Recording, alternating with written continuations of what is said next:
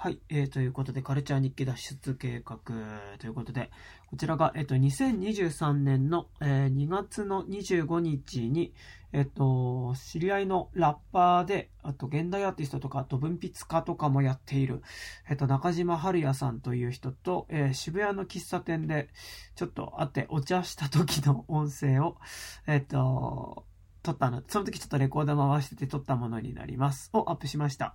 えっと、なんとなくヒップホップの話だったり、ちょっと政治の話だったり、あと、結構、えっと、お互いにちょっと街みたいなことに興味があったので、なんか街とサブカルチャーみたいなことを漠然と話しております。えーよかったら聞いてくれると嬉しいです。お願いします。Mary Jane, Jane, Jane makes me wonder, wonder if a body is sick. ということで、はい。まあなんか回すだけっていうか、回すだけでね。いやなんかまあ別に気張らずにね、うん、喫茶店トーク。なんか、だからそのブックオフかなと思ってて、なんかさ、国道店舗と、あその駅前店舗あるからって。うんうんでなんか住んでるのが、うん。武蔵野市。僕地元が最寄り駅三鷹の武蔵野市なんですよ。本当だから三鷹っ子っていうかそう。西多摩っ子なんそうなんそうなんです。よだからでもそっちってなんかこう中央線軸で考えた時に、うん。なんかこうなんか結構地元としてあるのが、うん。なんかあの新宿とか、うんうん。まあその山手線の方のなんかこう中央の。中央からなんかだんだんこう新宿からこう中央線文化圏を抜けて、だから吉祥寺からだんだんその立川にかけて、はいはいちょっとずつ住宅地のバイブスになっていってうん。で立川から八王子の方行くと、でまああっちはもうね、うん完全にまあ、地方都市のノリっていう地方都市のノリ。結構独立圏ね、うんでなんかあの車の文化圏になる。そうだよね。りあのだからそう。あのひろひろみとかね、はい。あっちの人たちがすごくい生きられてる世界。ですよ。世界じゃないです。かなんかリッキーとかね。リッキーとかそううんリッキーダディダディノリになってくるですからね。そうなんですよね。でなんかそのだから三鷹？そう。どどの辺なんだっけ？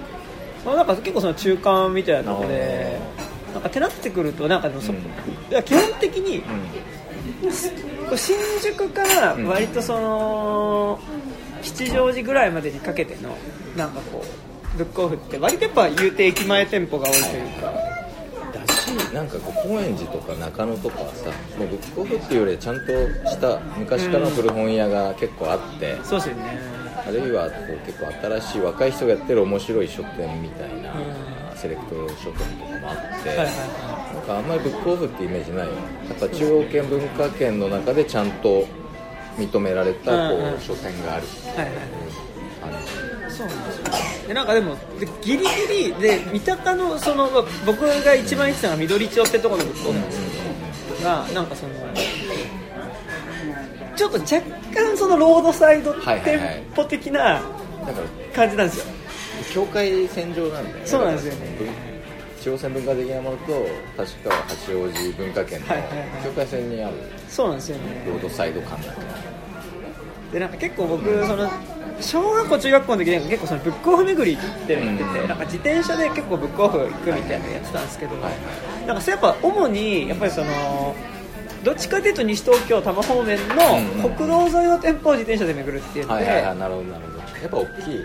そうなんですよ。大きいところがどんどん多分前の店舗がその多分の建物の形をそのまま残して中身だけ変えてるから、はいはいはい多分もともとここパチンコ屋だっただな。るほどな。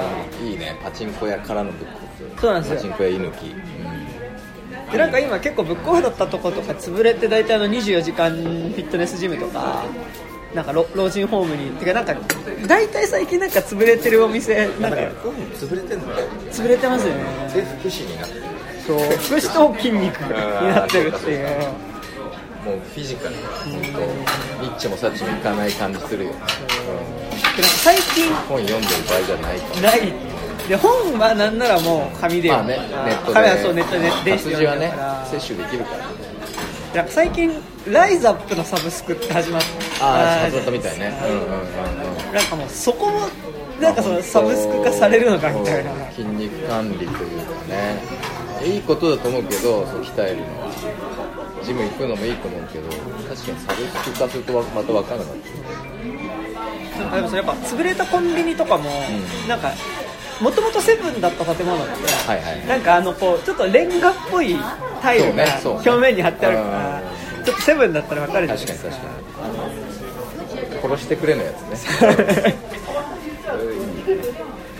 でもなんかだから多分絶対前セブンだった建物がなんかでもそのままなんか結構そのデイケアのはいはいはいとこになってたりとか、ね。なんか。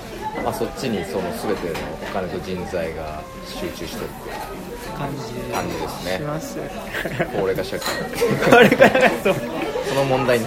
まあ、俺のブックオフは、はい。あのブックオフ体験があの家の近所にあって、はいはいはい。あの俺タマプラザなんだけど、福井線のタマプラザで中1からかでも中1からタマプラ引っ越して、はいはでそこからバス駅前からバスで20分ぐらいのところの一戸建ての住宅街にあって、はい割と近くに、うん。あの成城石井があって、はいその隣がブックオフで、っていうとこに徒歩5分ぐらい、家から。に結構行ってた。ああ、でそう割と暇な時は学校からまっすぐ帰ってきたりした日はそこにガツンと寄って、うん、でこうずっと立ち読みする、まあ、大体バキを バキ。何周するんだってぐらい読むのとか、さっき読みます、うん、あのと江川達也の東京大学物語、ね、あはいはいはいはい。うん、東大物語。そうそうそうもうがっつり読んだりした記憶あとまあ浦安とかね。ああまあ裏鉄バキ結構ぶっ込む鉄板漫画ですよね。うん、どんだけ読んでもいいんじゃないかなであと高校くらいから結構少女漫画が好きになって、はいはいはいしかもこう萩尾元とかクラシックなものじゃなく、はいはいはいはい今やってるチャラいやつ。はいはいその頃だと何ですか？俺が好きだったらラブラブコンっていうわかんない。ラブリーコンプレックスラブコンっていう、はいはいはいドラマか映画にもなってて小池徹平君とかが演じてた。高小池校徹平っ生ていうのもなんかちょっとやっぱこう10年ぐらい前の感じですそうだよね。そうだよね。10年前の本当高校生演じれるくらいの。そうそうそう。その背のちっちゃい男子と背の高い女子のなんか。こうデコボココンビみたいなラブコメがマジで好きだったりして、うん、なんかその頃ね宮台さんとかにもかぶれ出して、はいはいはい。こう少女漫画とかがいけてるんじゃないかとか、うんうん。ちょっとそういうメタ意識があったかもしれない。はいはいうん。まあ、大友克洋とかをこうもうブックオフで読んでたし、はいはでそっちのちょっと文化系の漫画みたいな。うんブックオフの大判本コーナー。はいあもう定番ですね。うん。でさ あの安野萌子とかはいはいはい。ちょっと触れて内田俊樹とか、ね。はいはいはい。あのう幻想の普通少女とかそうそうそうそう。でまああるいは秋田とかも読んじゃったり、ピンポンとか。そうですね。だそういうノリなのよ。コーナーの鉄板ですねやっぱ。松松本太陽。松本太陽大友克洋。そう大友克洋とかも行くっていうのは実はブックオフでも味わえた文化的なねそうですだったな。なんかだからそのなんでしょう言い方あれですけどなんかこう、ビレッジヴァンガードに置いてある、うんうんなんか、うんそうは書いてないけどサブカルだったらまずこれを読め的な漫画あるじゃないですか、うんうんうん。そのやっぱ漫画版、うん。ナウシカとか、松本太陽とか大友克洋とか、まあ古谷宇佐丸とか。プレイを触るとか。あるじゃないですか、うんうんうん。なんかあそこら辺のってでもなんかやっぱども持ってるんですけど、うん。持ってるし、まあ、好きなんですけど、うんうんまああとあれああの人とかもえーっと唇から三段銃とかえーっとあの人えーっとあの人、えーヘルダースケルターとかの。あああのあの人。そうあの人もあの人なんだっけ？いやいや岡崎京子。あの人ももう結構なんかやっぱ大判コミック、うんうん。そうそうそう岡崎京子とかもやっぱり。サブカルなんかでも、うん。持ってるし、けどなんかやっぱあそこら辺大体ブックオフで揃えて。そうそうそう。えーそういうのがやっぱ楽だったよね。そうだよね安かったですからね、俺の読書の流れをはいはいはいはい言っていいあれだね。はいはい言うとはいはい自己紹介をしてなかった。あはいはいはい。中島春也です。中島春さんですはい、はい。ありがとうございます。お邪魔します。ありがとうございます。はい。はいはい。あのアーティストでラップもやってます。 Stag Beat。Stag Beat やってます。 Stag Beat で KPI の友達になってという。お願いします。はい。楽しんでる。でだからヴィレバンとかも好きだ,、好きだったんですよ。はいはいはいはい。で高校時代まあ、高校終わって浪人生になったんだけど、浪人生がお茶の水の寸大予備校にあ出た。出た出たって感じ、は いはいうん、はい。はい大人ので結局勉強してないんだよ。あはいはいで鎌倉からだったから半蔵門線で神保町で降りるわけ。うん神保町一本で、はいはい。神保町で降りて寸大予備校まで行くと、はいはい。でそこで神保町から寸大まで、はい。無限の古本屋があるわけ。そうっすよね、はいでそこでこう古本屋街というのに出会って、はい浪人生の時、でやばいなと、うんまだそんな高校時代さ神保町古本屋とか行ってなかったから、めちゃくちゃ面白いすぎるってなって全然予備校に行けない。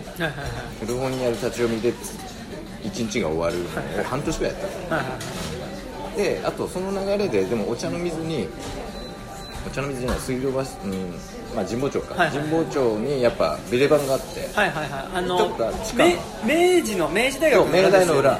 そう明治大だったんで。明大だっけ？結構空き駒はいはいはい、はい、とか、うん。あとあれですね。なんかその当時なんかこう友達の誕生日プレゼント買うとか、うんうんうんうん。なんか大体ビレバンみたいな。明大か。明大です明大です。じゃあもう神保町っ子でもあるじゃん。気持ちよかったですね。言ってました言ってました。あそっかいやであの本ビレバン好きだったんだけどはいはいはい。結構なんか浪人生の時。はいはいはい。とかね。潰れちゃったけどね。このあそこも釣れましたね、うん、だから多分だけど2007-8年ぐらいだった。はいはい2007年だったのその時。その頃のお茶の水のビレバン面白かった。のはなんか最近調べたら、はいちょっとあの頃のお茶の水店は結構レジェンドだったみたいな書かれ方もしててで多分あとな何が違ったんですかいやいやまあその店長とかが、はいはい。まあこうキュレーション頑張ってたんじゃない意識的にはいはいはい。作家性出してたんじゃなってことだと思うんだけど何が良かったのかね分かんないな分かんない。けどでもまあそう。あとビレバン自体が2000年代後半0年代後半くらいまだこう輝いてて。そうですね。その入れ替え可能っていうかあの本当チェーン化する直直前？広がってはいるんだけどまだこうオルタナティブの香りもした場所だったんだよ結構いろいろ読んだけどねビレバン。もなんかやっぱこうすごいレッジヴァンガードってなんかやっぱある時期までやっぱすごいこうそこに行くとまあなんかちょっと若干セレクトショップ的なところもあるじゃないですか。でででもなんかそのもともとそうなのかもしれないですけど、やっぱりなんか最近ドン・キホーテとの違いがあんまりなくなってきてる。まあもともとそうかもしれないですけど、この間なんかあのお台場の方行ってなんかお台場のダイバーシティあるある。の見たことある。うんうん。見たことある。中にあるなんかちょっとおしゃれなドンキあるの分かります？おしゃれなドンキ？なんかビレバンじゃなくて？おしゃれなドンキあるんですよ。ええ。でおしゃれなドンキとビレバンをこう比べた時に、うんうん。なんか多分ビレバンから本を全部抜いたらおしゃれなドンキになる。そことあんまほぼ差異ないみたいな感じにはないってて、なるほどね。なんかそう。でなんかそこの違いないなっていう。ビレバンがビレバンがドンキ化してってドンキがおしゃれになったら一緒の一緒になっちゃう。っていう感じがしたのと、なんかあのなんかこの間なんかちょっとこの間というかなんか3年前ぐらいからやっとうん一人暮らしっていうか、まあ、実家出て暮らすようになって。うんあそうなんだ。そうなんですよ。3年前。うん。いやえ今だからシェアハウス。あシェアハウス。ね。吉祥寺。吉祥寺のシェアハウスなんで、でマイクがあん。まらんのあえっ、と空き地っていうなんかアルファベットの A に吉祥寺の吉。おおいいね。吉そっか吉祥寺もかかってんだ。でなんか部屋にポスター貼りたいなと思って、なんかビレバンとりあえず映画のポスター買うかって言って行って、うんうん行ったらあったのが、なんかやっぱマーベル系のポスターとマーベルの映画のポスターと、ん。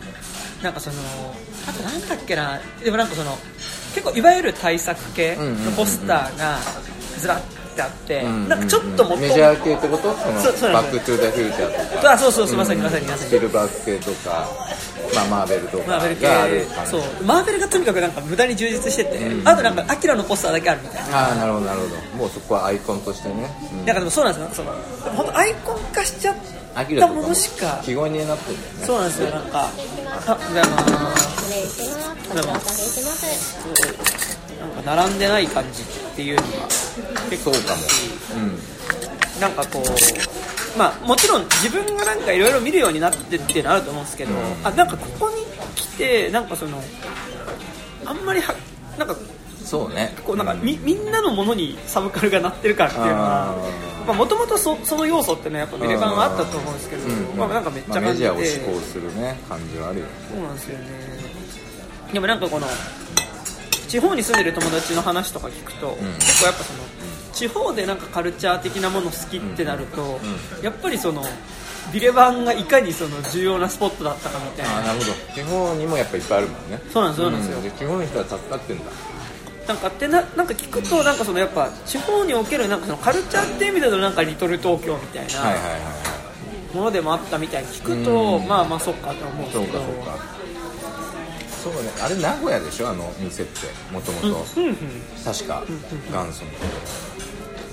東京っぽくもないんだよなんかな名古屋っぽい折衷な感じはもともとあるのよやっぱこう。アングラとメジャーとかまあそういういろんなものを折衷させてごちゃごちゃやってる感じ、だからだから多分キワキワで多分ちょっとやっぱその、ん。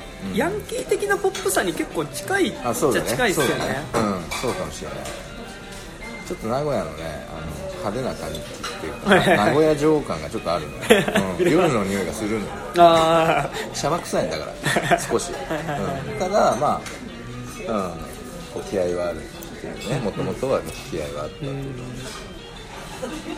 まあなんかあんま悪口。あれだけど。まあでも神保町でであと俺はだから本当の古本屋がどんどんやっぱ面白くなってあって、はいはいはい。まあ、ビレバンも行ってたんだけどビレバン行ってたっていうかなんかすごい鬱でその時、はいはいはいその受験が嫌でいはいはい。勉強全くしてなかった。はいはい。で浪人だから。でマジでうつうつとした気持ちでこう帰り予備校からの坂から降りてってでビレバンに寄ってユーミンがかかってる。あのポップスバージョン。ソットボスみたいな感じですか？いろんなバージはいはいはい。ョンあといろんな人がユーミン歌ってるやつ。はいはいはい。普通にあのアルバム聴いて泣くっていう。あー結構来てますね。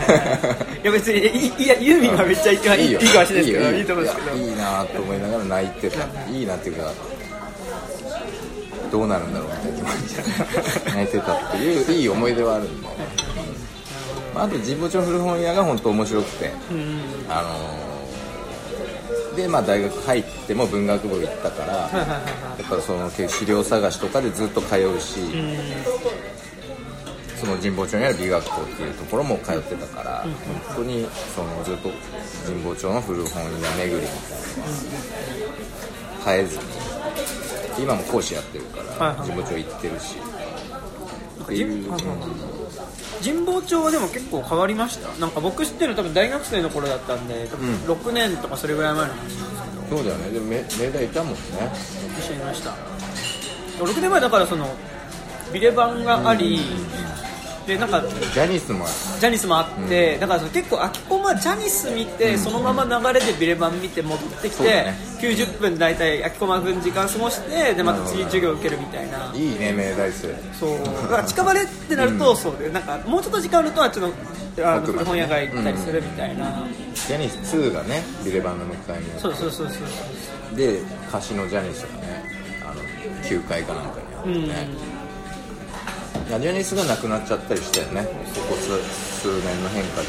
そうそうでなんかあと、まあ、この間ちらっとなんかななんか行くついでに神保町の方見たんですけど、ん。なんか割となんかやっぱそのチェーン店増えたなっていういやチェーン店ばっかよもうすごいしてスポーツ用品屋と、はいはい。あともうどドカ盛り系の飯,、はい。飯みたいのと、はいはいあとはエロ本みたいな。あエロ本っていうか AV みたいなノリにはどんどんなってきてなんかなんか全体的にドカ盛りな感じですね。そうそうそうスポーツセックス。うんなんかそうだよ。まあ健康かもしれない本を読まないで。超捨てを街に出ようみたいなことになったかもしれないんだけどもしかして。どうだろうね。でもまあ割とそうはなってるけどいい古本屋は残ってる。喫茶店もまあへ、うん、喫茶店もねいくつか閉まったりね、ロザリオだロザリオが閉まったから最近閉まったの。老舗がアミとかも。アミアミあわかんない。アミとかもそう。あとなんか僕はあれさ芋屋、うん。あの天ぷら屋さんとかも。芋屋は最高。最高ですよね。芋屋なくなっちゃったな。なんか芋屋店員さん仲悪かったですよね。そうだなんか僕なんかあの店あれはファミリーで。ファミリー。なんかこう。ファミリービジネス。いやいやそうだ。よファミリアな。んだファファミリーででも淡々と回してたんだと思ってたんだけど仲悪かったな？んかなんか特定の2人がめっちゃ仲悪かったのがあそう。なんか結構行くたんびにそれを楽しみに見に行ってたみたいなのがあったんですよね仕事が見えるからねカウントですよそうですね。うん。俺だから松影弘樹さんって先生師匠のアーティストに初めて連れてってもらって芋や。ね。授業前に連れてってもらって、はいはよく仕事見とけよ。すごいいい動きだろみたいな。なんかレクチャーを受けたから天丼食ったっていう。なんかあのやっぱカウンターで完成された動き系の店はありますよね。あります。ででも芋やねなくなったんだけど、別のとこであやってるはず、うん。んそういう動きが結構ある、うん。うん。うん。キッチン何階も、スズラン通り店前なくなったけど、今神保町花月の裏でやったりして。花月っていうのがなんかこう。吉本のね、う んあ、いや、よ。くララーメンじゃなくて。ああそれであのそうそうそう違う。あのスタジなんかあるじゃん。吉本の劇場。はいはい、あの神保町シアターと一緒シアターだ。そうですか。そうそうそうそう。あそこ幽霊出るって話ですね。あそうなんだ。そうなんだ。でこの前だからキッチングランっていうさあの芋屋みたいなキッチン南海のより芋屋っぽい店があの芋屋の流れにあるのよ、靖国通り沿い。白山通りか。な白山通り沿いにあってキッチングランすっごい老舗のもう定食の店で。でなんか嫁と行ってて。すごい狭いんだけど美味しくて食べてて後ろから本当お客さん通って座ったの横に。そしたらそれが快楽亭ブラック師匠だった。落語家の。わかる？あの下ネタとか。ちょっとこう、ちょっとこそう。う、敵じゃない感じそうそうそう外人っぽい。ずんぐりぶっくりそうそうそう。であ快楽亭ブラック師匠だなと思って常連なんだってやり取りしてて。っていうことがあったっていう。やっぱなんか、じ神保町、あ、花月？神保町花月いやどうなんだろうね。劇場なのかなでもないよね落語もあでもど落やったりしてるか。神保町の2階のなんかとかでねなんかね。それこそ本屋でやったりはしてるよね落語会。なんか、神保町僕はあれです、なんかあの、新卒で入った会社が映画の会社だったんで、であそっかそっか。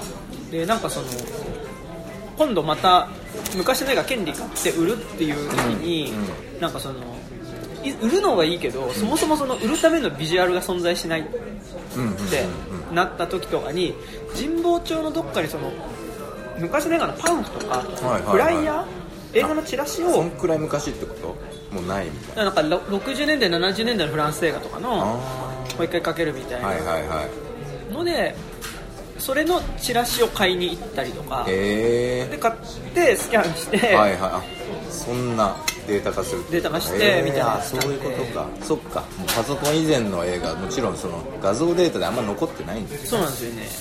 を買いに行ったりとかしてましたけど。へえそうなんだ。それ矢口書店とか行くんで。ああそうです、うん。でなんか大体帰りにあそこスマトラカレー食べて帰るつまんな。いみたいなからね、うん、いやいいっすよ。感じでしたね。なんかでもなんかねバカ盛り系本当増えたなみたいな、増えたなんか明治大学ってうんうん34年お茶の水なんですけど、うん。12年明大前で、うん。でこの間久しぶりに明大前行ったんですけど、明大前もなんかもう駅前本当バカ盛りのラーメン屋となんかスタンドンみたいなそうだよね。まあ明大前はそうだよね。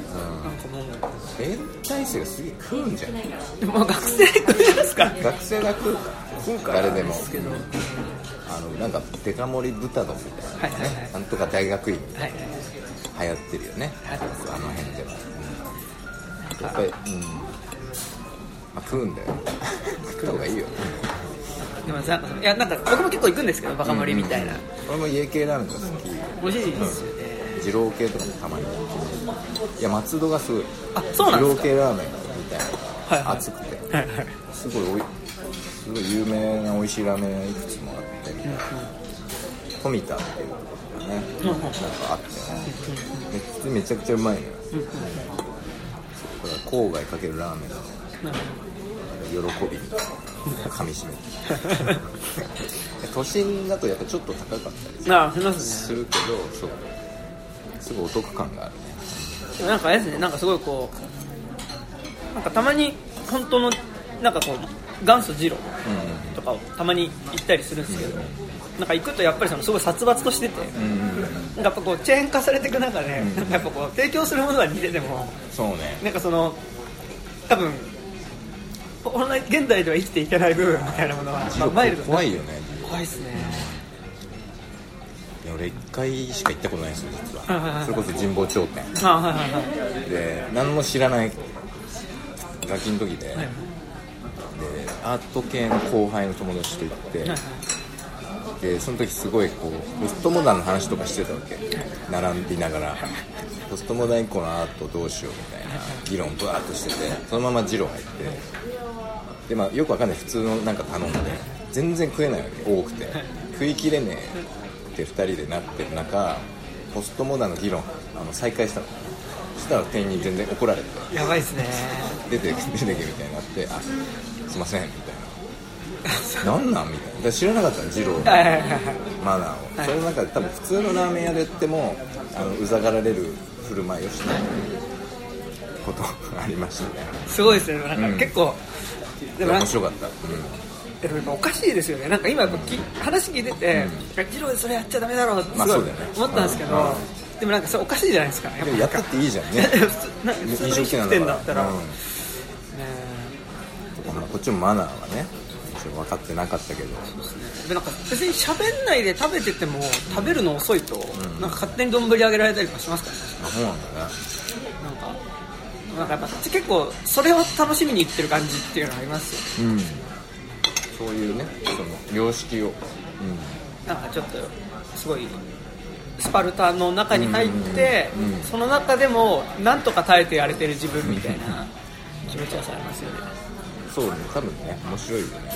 様式の中でやるなんかでもそのなんかバカ盛りデカ盛りはすごいふ増えてるなっていうか、ん。なんか普通になんかどの街でも多分増えてるなって感じがいややっぱみんなストレス溜まってんじゃない？いやなんかなんかなんかありますよね。ガツンと入れてごまかしてんだよ、うん。俺もすげえ食うもんここ数年 まあ酒やめたっていうはいはいはい。酒やめて2年半ぐらいはいはいはい断酒ですよね、でまあアル中になっちゃって断酒してっていう流れなんだけどやっぱ酒飲まないと食うようになる飯を、うん。まあいいことな気もするけうんはい確かに確かに。ど持たないのに食わないと酒飲んでる時って全然、まあ、醤油舐めてるぐらいでもいけるみたいな空気があったから酒ないとまあじゃあちゃんと食うかみたいな。はいはいはい。ありますよね、いやそうなんか結構やっぱそのロードなんか国道沿いとかでも、ん。やっぱ結構すごいあの家系ラーメンとかめっちゃ増えてるなって感じしてて、うん。なんかやっぱちょっと前までウーバーやってた、やっぱウーバー俺もウーバーやったことあるよ。あ本当ですか、うんマジで。どどこら辺で？前町屋に住んでた。はいはい普通に家から。でなんまあ5回くらいやってちょっと心折れてはいはやめちゃったんだよ。ねうん。ウーバーは、ウーバーは結構しんどいですよね。足が普通にしんどかっはいはい。たママチャリみたいなやつだから。はいはいはい。きついなと思ってウーバーやってると見えてくる街みたいなのがめっちゃあるなと思って。なんかやっぱちょうど本当にだから吉祥寺三鷹ら辺でやってると、呼ばれたなんかその呼ばれて店で取りに行って、で取りに行って届け先の家に着いて、でそこからなんとなくまた近場の駅の方に呼ばれていくじゃないですか、だからなんか結構すごろくじゃないですけど、なんかその結構その日によって行く場所がだんだんなんか吉祥寺ら辺でやってると大野にそっちの杉並方面に連れてかれるか、なんか上の練馬方面に行くかなるほどなるほど。で西東京方面行くかみたいな感じになるんですけど、うん。なんか調布の方とか行くと、うんうん。結構なんかまあやっぱ国道沿いの感じになってくるんですけどなんかめっちゃそのやっぱ国道沿いの家系ラーメン取りに行くみたいなのが多かったんであそうなんだ。そうなんですよね。ウーバーで家系頼むとかもう本当に死にそうなんですその人。救いおそはそれしかないよ。だからウーバーで家系とあとなんかバカ盛りパスタみたいなのあるじゃないですかああそういうのもあるか。結構やっぱバカ盛り系は結構運ぶ感じあって、そうなんですよね。うんいやでも本当そういうのあるかもね。ちょっと自粛もあってみたいなね。そうなんですよね。うんコロナ以降の感じなんか本当になんかバカ盛りは増えたなっていうのをめっちゃ思ってて、がえでもウーバーあれやっぱみあの吉祥寺らへんって多い多いいやお客というか。そんなにだとまあやってる人いますけど、そんなの多分こっちの都心の方がやっぱ稼げるから多いですし、まあそうだよね。渋谷三茶とかね。なんかそうですね。のイメージあるよね。なんかあとボルトやると明確にやっぱりあっちの所得高い地域というかボルト？ボルトってあのウーバーのスウェーデン版みたいなやつがってあそんなのスイスだったかな、はいはいはいなんか1回の配達単価がいいんですよ。へえ。それはでも明確にやっぱりあっちの疲労とか、はいはいあっちの方でやると本当に配達単価高かったりする。なるほど。金持ちよね。やっぱでもウォルト・ウーバーもなんかやっぱやってるとどこにウォルトとウーバーの人が注文ない時たまるか知ってるんで、うん。うんなんか大体今だから吉祥寺駅だとその吉祥寺駅の公園口の階段を降りてすぐの線路の下にトイレがあるんですけどうんうんうん。公衆トイレがあってでそこの前はいはいがたまり場なんだ。たまりやすいんですよ。駅前だから注文も結構来るし、うん。近くにケンタッキーとマックがあるかならるほど。割とすぐ注文入るし雨風もしのげるしそうトイレもあるし、でなんか注文ない間そこで詰め所になってる詰め所になってるんですけど そこは明らかに人減ってるんで溜まってる人。なんか多分一時期よりその多分ブームみたいなのねなんか。なくなり注ました。文もねあと参入みたいななちょっと減ってきてるよねあと多分ちょっと出社とかもするようになってるじゃないですか、うんうんか自粛中にこう行き切ったものがやっぱ落ち着いてきてるっていうか、まあ、YouTube とかもそうらしいじゃん。あそうなんですね、うんうん。なんか再生数とかえさ配信者が増えすぎてみたいー、はいはいはい。なで一人みんな金稼げなくなってあ俺はまあそうは割と反自粛な立場だったんだよねずっと。でやっぱ飲食店やってたしその時。あの野ざらしあ喫茶店もそうやっててコロナとどんがぶっちゃって結局その場所はこう出てっちゃった、うん、でやっぱまあきつかったよね。いやまあそうっすよね、うん、普通にこう飲食店とか、まあ、あとやっぱこのあと自粛になってってこの2年以上自粛でこういるのが辛いよねちょっいやそうっすよね、なんか結構なんかさらっとなっちゃってますけどやっぱコロナ初期のやっぱ飲食およびうん。なんかライブハウスとか劇場とかうに対するなんかやっぱりちょっとこうスケープゴート感はすごいありましたもんとあったよねイベント業とかもね。だからそうライブとかもなくなったわけじゃん結局。本当になくなったじなんかだからマジでなんか海物語とか、うん。なんか今思うと、ゃん、うん、あ海物語ね。えー海物語は、ね。あ波物語？あれ？波物語か？海物語はパチンコか。あのパチンコパチンコかなと思ったけどやるかなと思って波物語？波物語とか。愛知の方でやってた。愛知でやってたねあれとかもまああれなんか大炎上みたいになっててニュースにもなってたよね。あってましたね。でもなんだっけコロナみんなでしないで騒いでってあマスクしないで騒いでたってことだよね。そうそうそうそうでアーティストも煽ってたみたいな。うん。覚えてるけどねあれの時もちょっとやっぱ今振り返ると異常だしそうですよね。そんな叩く必要ない、まあ、確かにマスクはした方が良かったんだけど まあね。あなただから若者が悪いみたいになってるけどそうなんですよね。そんなことはないんだよ全然。なんかやっぱすごいこう外に出てる人に対するなんかその結構パ,、うんうん。パリピ肉師みたいな。うんそうそうそう。そういうちょっといや普通にね陰キャ勢よくないよ。うん。やっぱり、大衆を舐めてる。で渋谷でもねコロナ禍良かったんですよ、あそうなんですか、俺全然来なかったんだけどはいはい。あのー東京アートビートっていうメディアにストリート論みたいなの書いたんですけど、はいはいはい。そこでもう触れたんだけどそのやっぱあのー緊急事態宣言発令中のセンター街に立ち寄る機会があってそしたらもうめっちゃみんな騒いでるわけ。音楽とかかけてさむしろ逆になんか占拠されてるみたいな普通の普通の人来ないじゃん。普通っていうか良識的っぽい人来ないから。生きってる人だけ来てて。でなんか飲み屋も行ったんだけどあの周りもなんかい店員もめっちゃ怖いし。闇営業みたいになってる。でなんかあの、まあ、周りの客も不倫かなんかこうお兄ちゃんたちかみたいな結構いかつい感じで、すごいですね。うん、でスケーターもいるし溜まってる子たちもいるし、よかったんだよねそれが面白かったんだよね、うん。これならいいじゃんあなんかそこなんかちゃんとカルチャーっていうか。そうそうそうそう。あちゃんとねあのやってる。誰にも言わずにやってるわけ。うん。SNS とかも多分出さずに、ーはいはいはい。そうこれこれかっこいいじゃんうん。SNS とか言わなくていいわけ、うん。ベベニスに指数かけるストリートみたいな感じでそうかもしれない。そうかもしれない、うんいやでもだからそういうのもあったしね、なんかすごい覚えてるのがあのそれこそ渋谷のセブンスフロアとかで、うんそのコロナの時にライブ出た時に、うんうん。なんかその21時以降やらない営業をしちゃダメって時期あったじゃないですか、うんそういうノリだったよね。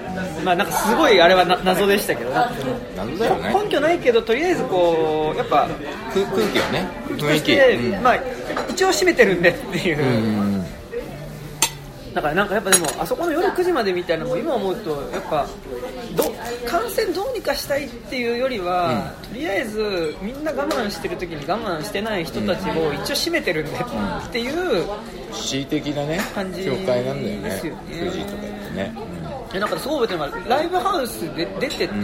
で21時になった瞬間に、もうスタッフがもう電話絶対取らないでって話になって、はいはいはいでまだやってますかっていう電話が近所とかからってこと？その都都から。あ都からか。都からなんかその要は一般のお客さん装ってかかってきてえ？えっていうのがあるから怖いね。出ない、ゲゲシュタポみたいやなみたいな。やっぱね。秘密警察みたいやなみたいな、ね生活これ良くないですよ。普通にね戦前のね悪い部分。ですよいやねそこが自粛派がそうだ。これはもう、うん普通にこうね特攻みたいな。なんかやっぱ今本当言わなくなりますけどやっぱ結構自粛警察みたいな、ねすごいっマジで憲兵だよ。ていうのがでもなんか今自粛警察だった人とかって、もう顔見えないじゃないですか。見ないね。でもなんか自粛警察やってた人多分いたわけで。いるよねこの辺なんかパチンコ屋いじめたりな。いやいやね本当そうですよね。でなんかだから顔見えてないけど、そういう人っていうのはいやなんかパッといるなっていうのを思ってて。なんかでもそういうバイブスってあるじゃないですか。ある。そのやっぱりそのまあそれはなんかコロナで分かりやすくなんかこうここに対してなんかある種攻撃していいみたいなこととか、なんかそれがなんかなんとなく後押しされる世論みたいな空気感っていうのあったから。うん。あったあったあった。でみんなこう自粛というかまあ抑えてるからいろんなの我慢して耐えてるみたいな感じだからイライラしてるしそれでウーバーでデカ盛り頼んで とりあえず食ってでああ満腹だっていう時にツイッター開いてガンガン攻撃していく。みたいなこうムーブが完成したんだよね。今それもまあだから2023年以降で俺は変え変えないとなって。ツイッターで可視化されちゃったみたいなとこありますよね、なんかその多分ツイッターがあるから膨らんでるって部分もあるけどもともとあったものっていうのが、なんかやっぱすごいこう見やすくなったんだろうなっていう感じがしてて、でもなんかだからこそ言葉にされたものを煽ることによって、なんかそのそれは組織だったものになるし、なんか多分逆に今の反ワクチンみたいなこととかって、うん。なんかそういうことだったりもしまそっちまで行っちゃうとまたねっていう風になるし。なんかすごい難しいのが、うん。なんかワクチン僕1回しか打ってなくて、なん。うんかその後2回目打つ途中でコロナになっちゃって、ああなんかまあその後、まあなんとなく空気感で打ってないみたいなのもあるんですけど、うんなんかワクチンに違和感あるけどだからワクチン打打つのもなと思いつつ、なんかなんとなく思ってるっていう層が多分なんかなんとなく大半な気がするんですよ、はいはいはいはい。なんか多分今において、うん。極論じゃないね。なんとなく。俺もなんとなく2回よ、う。ん。ですよね。2回打って、まあ、両方しんどかったし3回目以降すごいさ奨励されてたけどさ。はいはいはい。だるいわ。はい。普通にと思って、まあ、打ってない。でコロナもかかったのよ俺、あはいはい。2回打った後、はいはいでもうじゃあ一緒。できます。カレーいりません。この下りもういいや。コロナの下り俺の中で終わったと思って。ワクチン2回打ってかかったから俺の中では終わり。これ以上またかかったら別にどうでもないと分かってる。っていうねとこあるんですよ。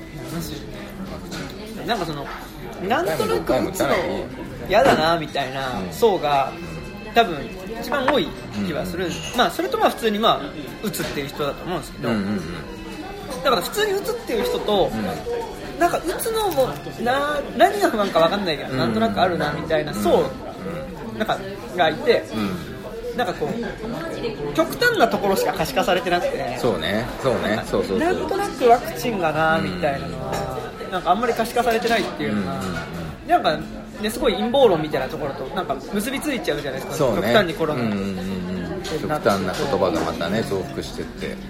なんかすごいそこで思い出したのが、なんか311はいはいはい。の311は俺も結構まだもう物心あったっていうか中1くらいだった。そうですよね、311の時に、うん。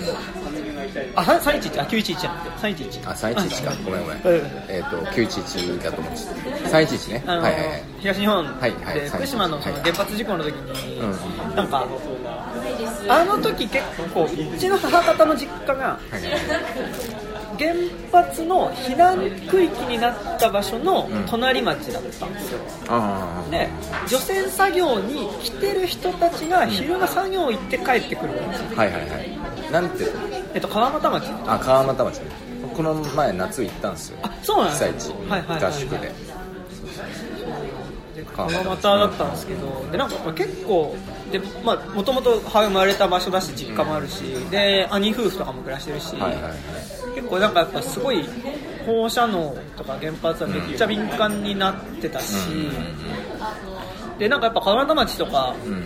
その後僕震災から3年後ぐらいになんかボランティアで行ったんですけど、だからま街の中にそのやっぱ放射線量測る大きい、うん。外画カウンター。カウンターみたいな。ねあるよね。本当に街の時計みたいな感じであって、で今日の線量はなってるみたいなのを見た時になんかこうわわなんか結構その、まあ、ちょっとこう東京で感じてるリアリティと、なんかここにあるその見えないけどあるものに、まあ、その放射能ってものに対するその距離感って違うよなって思ったりして、でもなんかやっぱりその放射能とかも、やっぱりこうその時に放射能の影響でこんな植物がとか、うんうんあったね。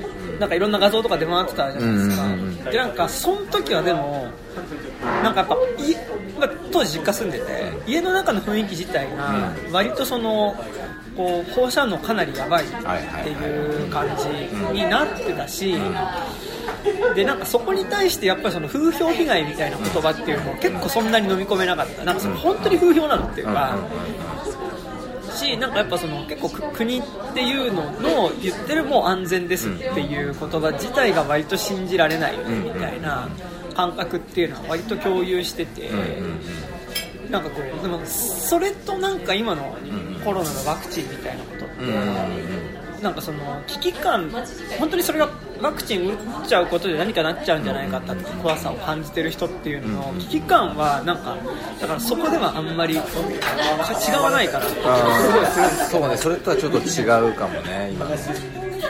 だしやっぱその今言ってたとこはすごい俺も分かるというか、共感しますね。やっぱその時俺も311は大学そう大学4年とかに。得時に起きてすごいもう、まあ大人だったから大人だったけど何かこう自分で動けるほどの大人ではなかったみたいな若造だったからでもその後あの被災地実際行ったりして、ちょっと数年経ってから行ったんだけどやっぱまあ常磐道走ってる時からさこう外画カウンターみたいなのが出てきてさ線量が上がっていくじゃん。とかあと俺が思ったんですけどフレコンバックあの放射線汚染土みたいなのをこうしまっていく黒い袋みたいなのがぶわーって山盛り積まれてる町町々に積まれててそれ見て結構衝撃的ではあった。んですよだからまあひ非常にこう際どく言えばこうすごくスペクタクルに福島っていう場所を見たんだよね、うん良くも悪くも。そうやっぱ見えちゃったそうやって。すっげえやばい場所で。ゲートとかもいっぱいあって入れない場所とかいっぱいあってさ。やべえなみたいな。感じでやっぱ見ちゃった。だからまさにそういうその異常な花ができるとかさ美味しいもので鼻血が出るとかさ。あああいうのもあったけど結構それはあのうん。このこともちゃんと見なきゃなとは思ってたけど、うん。その本当信じるかどうかわかんないとしても、ね。ただそうただまあ同時にそっちもまた多分10年以上経って自分のや自分でいたスタンスというか考えてきたことみたいなのもやっぱりある程度修正していかないとまずいなとは思っていてそれこそ風評被害みたいな言葉のが大きくなってるのが今だからなんかこうやっぱいいっす、うん、こう科学的根拠だしあの言うのは良くないな。はいはいはいそうっすよねそうっすよね。なんかこれ微妙な問題だけど今あの処理水を流してる。はいうんうん海にそうですねちょっとずつ。汚染水っていうかうんうん。ですね処理水じゃあそれが処理水なのか汚染水なのかっていうぶつかりがあるのよ。うんうんうんでこう処理水側はやっぱりちゃんと科学的に認知されてるレベルで国連とかの基準を満たしてる世界中でも多くの国がやってるものだった処理水で汚染水側はやっぱこういやそれはやっぱり福島の事故の影響の水なんであって汚染水こういうことやってるわけ。でこの辺とか非常に難しいよね、うん、これは難しいなと思って。それを、うん、汚染水と言ってしまうことの加害、っていうのは福島に対して実はすごくもうあるようなところに来てんじゃないかな。ってむしろ自分の考えを修正しつつある、でもそこの、なんかでもその危険だって言っちゃうことによってやっぱり街の経済が成り立たなくなるとか、うんうんもうでまあ実際に暮らしてる人もいるし、復興ができないっていうのがある、そうでもやっぱりそのやっぱ今いわゆるそのやっぱアンダーコントロールみたいなことに対する、なんかこう絶妙なこう距離感というか。これね難しすぎるよこの問題難しいっていうかね。引き受けなきゃいけないかもしれないというかやっぱこれ10年でもう俺選挙権あったからさ。はいはいはいはい。10年前から、はいはい。事故の時は俺自分の選択し続けた結果でもあるわけ、うん。何か現状がね。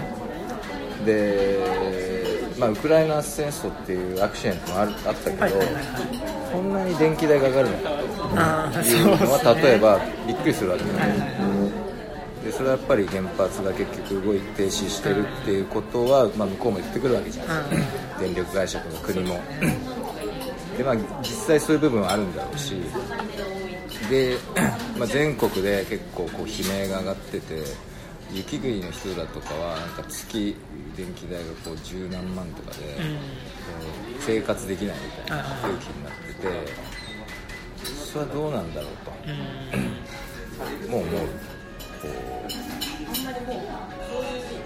で結局この前世論がさ原発再稼働半数超えたんだよ初めて、うまだ50何パーだ、なるほど。こういうふうに大衆感情が動いていくんだなっていうか実際の311でやっぱそのショック、あの津波の映像であったり、あの爆発する原発の映像だったりっていうもの、あの混乱死者を散々目の当たりにしてきた我々だけどやっぱりこう変化していくんだっていうのを感じたりするのよね。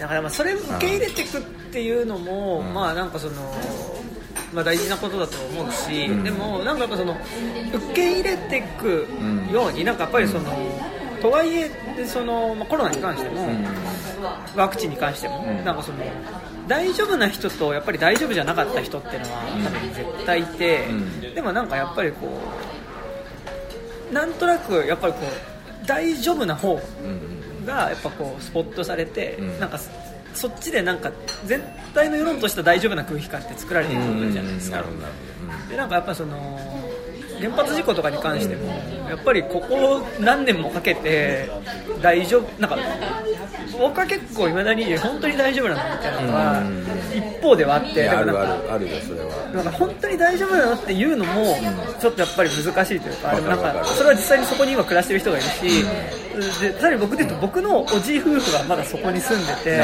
しかも町役場で働いてる人で、むしろ行政側というかね。大丈夫って言わなきゃいけない立場の人で、うん。だからなんかうちの原発事故起こった直後の割と家族の中ですごい大変だったのは、うん。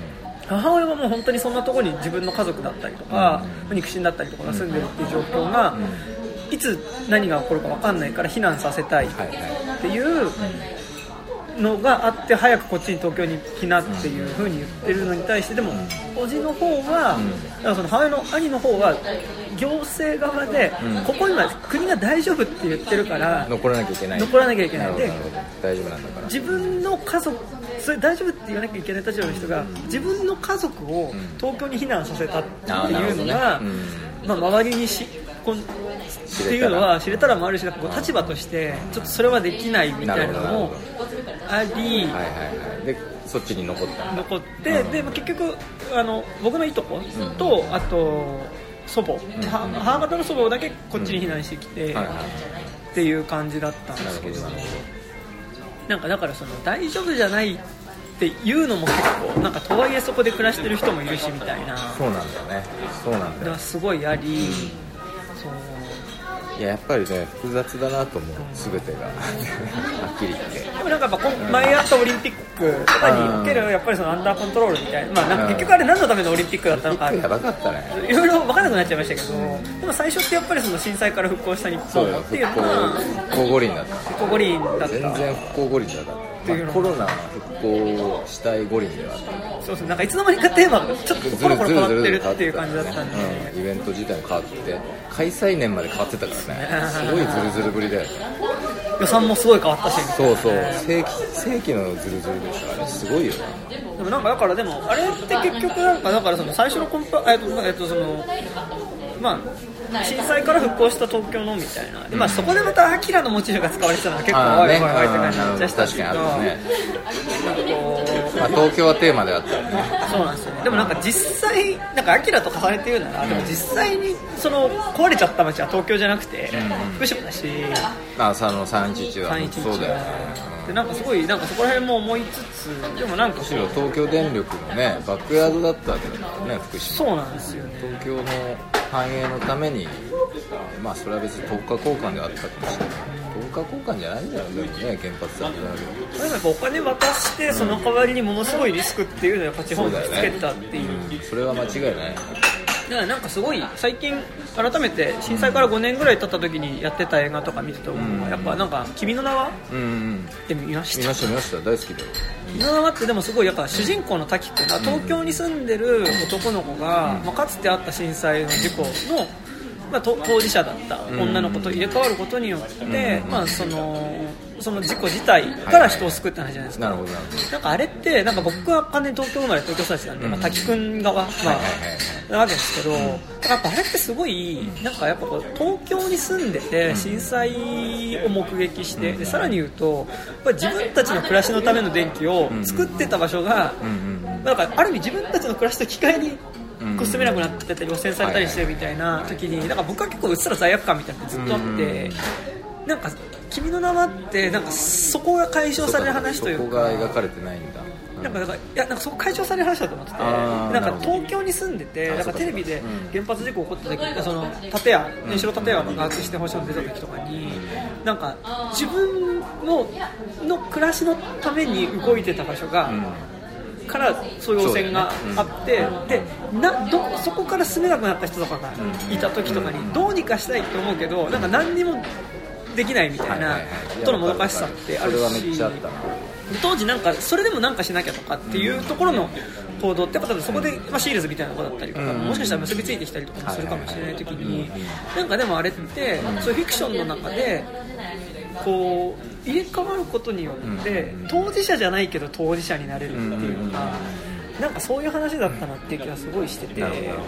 それは難しいよね。なんかすごいなんかその滝君的ななんかうっすらとある被災地に対する罪悪感だったりとうんか自分が何かできたんじゃないかっていけないなんか感覚ってなんか311以降結構ずっとあってなんかでもそれをいかにこう薄くなんか何もなかったかのようにしてくはいはい10年間でもあったのかなみたいな。でなんかそのだってまあてかそのメメディア的な感あじなんかでそれを希釈していくというかね。そう。でその最後の一手としてやっぱすごいオリンピックって、なんかはいもうこれで終わり？っていう、うん。終わってないけど終わりってするためのものだったのかなっていう感じがすごいしてて。いやだからそうそうそうだと思うよ。その俺もやっぱり、えー、とある種のやましさっていううんのは多分東俺も東京にいたものだからそれはすごい感じてて福島の時も全然知らなかったしだからまああー知ろうと思って通ってみたりあの、まあ、芸術祭に出展する中でいろいろリサーチさせてもらったり現地の人といろいろ交流できたりした中で、まあ、見えてきたっていうか見えるようになってきたのがいっぱいあるし、で本当今年も行ってさ、うんあ10そうなんですね。そうなんで今年というか去年の8月、美学校の合宿で俺が選んでさ福島したのよ。それは一昨年行きたかったんだけど、10周年というか 10, 周年10年目だったか震災、うん節目で行きたかったんだけどちょっとコロナ禍のほら、うんあってはいあんま大勢で旅行がみたいな空気があったから去年まあ行っちゃったんだでそれで見てやっぱこうどんな感じかなと思ったらまあ復興だから忘れてたんだよね。忘れてたっていうかあんまり行けなくなってて、うんまあ、なんとなく復興も進んでるんだろうなみたいな気持ちになってたわけ。で空気があったりするだから見てたらでまだまだやっぱやってて、うん。やってるけど大きく変わった部分もいっぱいあったなででしかもそうだよ。まだ全然あの帰宅困難区域っていうかさ入れない場所あるんだよ、うん。夜の森とかさ、あの大熊町とか、うん大熊町入らせてもらあって。へその。え現地の本当被災で家を失った人、のりおさんっていう人がいて。でなんか、まあ、その人はしし新えー津波で本当嫁さん奥さんと娘さん亡くしてるのでその娘さんの遺骨をさこうずっとまだ探してるとかをやってる人が。で奥町の今度北区の区域なんかまだやっぱボーボー草ぼうぼうでさ人の住めるあれじゃない震災の後もちょっと残っちゃってる空気だったしなんかね全然やっぱ終わんない。で終わるってどうすればいいのかなとか終わるのかなもうよくわかんないなっててその人ももう遺骨どこまで探せばいいかわかんなくなってるわけねちょっと見つかったりしはいてはい諦めてた頃になんか沖縄から遺骨探しのプロみたいな人が来て、探したら結構割と出てきてあであいけるかもってなってまた今その行政の支援も受けて、こうなんか作業員さん一覧みたいな人もなんかこう遺骨探しに協力してるみたいなことなんだけどそれもまあ分かんないしあとえっ、と双葉町はいはいはいかな？双葉だ。ったうん。双葉かな、うん、だとにかく町ちっちゃい町があったんだけど、はいはいはい。それが全部津波の被害を受けてて、うん。えーっとでまあそう。で俺が昔行った時はボロボロのまま町が全部あったんだけど、あはいはいこの前行ったら本当にうんその町だって最初分かんなくて、うん。完全に更地になって、はいはいはい。こコンクリうコンクリで,、でスーパー堤防がガーッてできて、そこの間にこう歩道橋みたいなのがかかって、でかろうじて地形だけ坂の感じだけ一緒だから、あの町だったんだって思い出せる、はいはいはいだから本当につるっと何もなくなって、でこれを、まあ、被災したらしょうがないっていうか、津波が来てぐちゃぐちゃになったからどうしようもないわけでまあ住めないってことだから、でねで全部こうやっていくのかなと思うとわけわかんないっていうか、じゃあ海岸線あの辺が全部コンクリで埋まってね、まあ波の被害来ないのかもしれないけど、そうなったらまあもう風土としては終わるわけじゃん、うんそうですねそれが復興なのかなとか、復興っていうもの良かれと思ってる復興っていう方向もそもそも全然わけわかんないじゃん。みたいな気持ちになったんで、そうですね。がもう何もわかんないんでね。わかんないのは非常にいろんな問題が複雑であるってことで、はい。はいある時期からやっぱりねネットを中心に議論を極論化していくっていうか、うん抽象化していったり物語化していったり極論化していったりっていうちょっとやっぱ過激派が過激化みたいなものが進行しすぎた、はいあらゆるものなんでそれが俺は2019年以降だったと。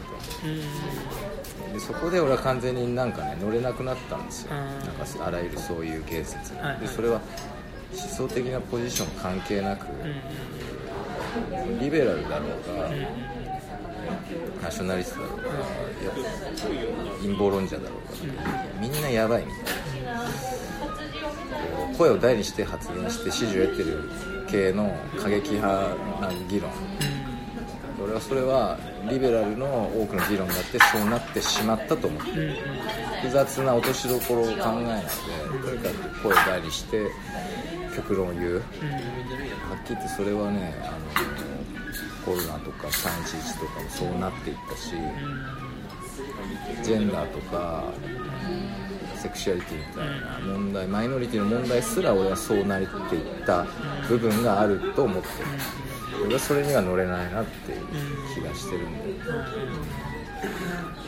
ちょっとデザートデザートありますかちょっとちゃんじゃちょっとちゃんとありますかねえ Know,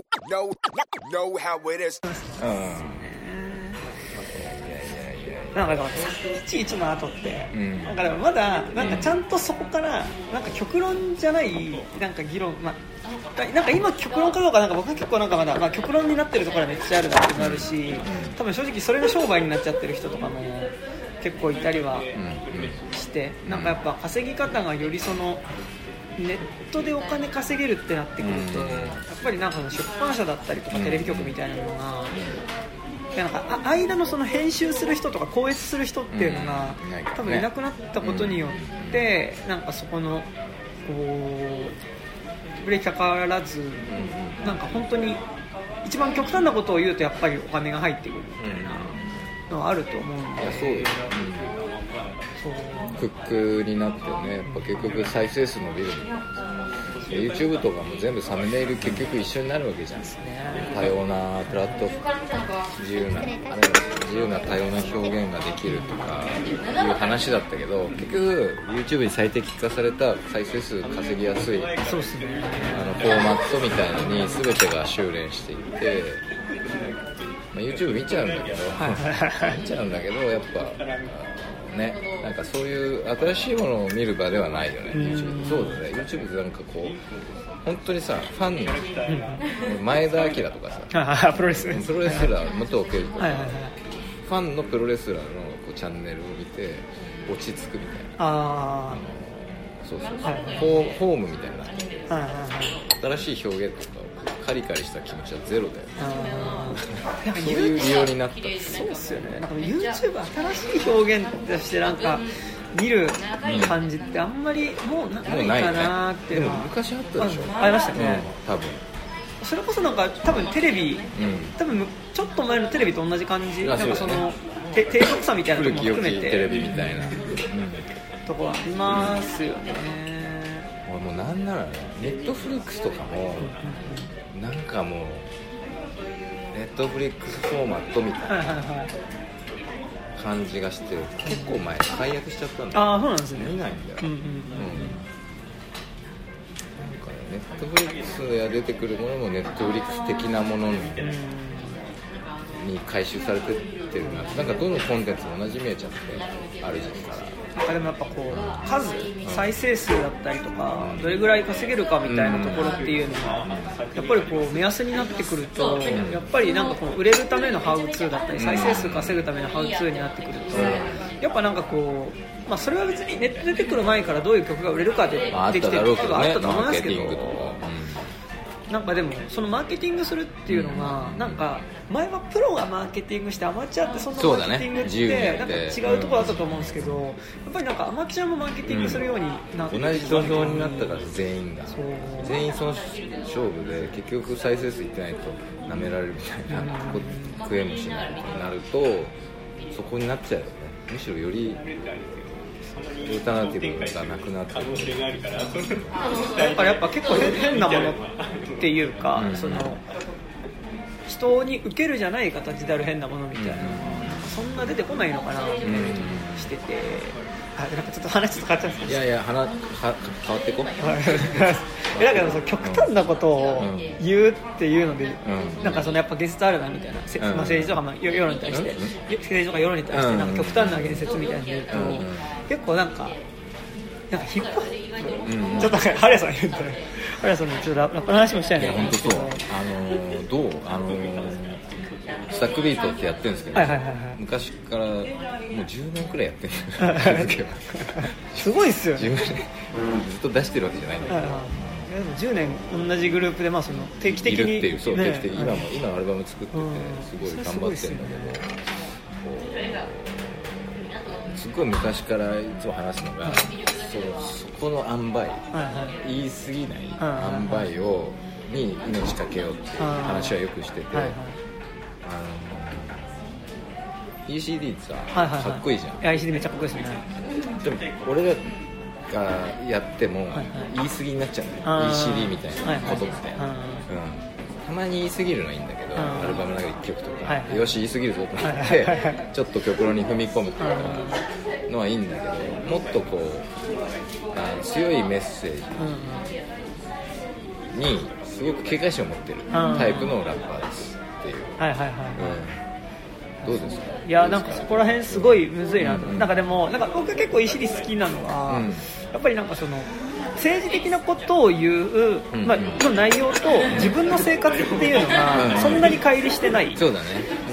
感じっていうのは、なんかやっぱ The Bridge とかうん。聞いてても、いや最高だよ。アルバム本当最高。そうなんかやっぱあれ、で ECD 文句はない。うん、なんかいや自分でやれないってう。ん。なんかそのやっぱあれすごい好きなのがやっぱその、うん自分の生活と人生みたいなことと、うん。なんかその原発事故が起こったこととかって、うん。なんか結構つながってるじゃないですか、だからなんかあのブリッジあれあのニュー NEW ERA とか入ってるのもそうだよね。ブリッジってうんなんかやっぱ、イエラのキュートな曲でね。そう。うん。ユーモラスななんかやっぱあれのすごいやっぱその80年代から90年代前半ぐらいにかけてのやっぱりそのファッションの話、うんでなんかそことなんか今の自分みたいな話となんかやっぱその原発の除染作業に行くみたいなことってなんか結構同じレ地ベルじゃないですか、なんかだからその意味でなんか今 ECD って今聞いててもめちゃくちゃ本当にいいなって思うんですけど、なんかいすごいやただまあ俺と拓也の中でやっぱ問題視してて EC ねツイッターは言い過ぎなんじゃないかと思ってはいはいて曲はいいんだよ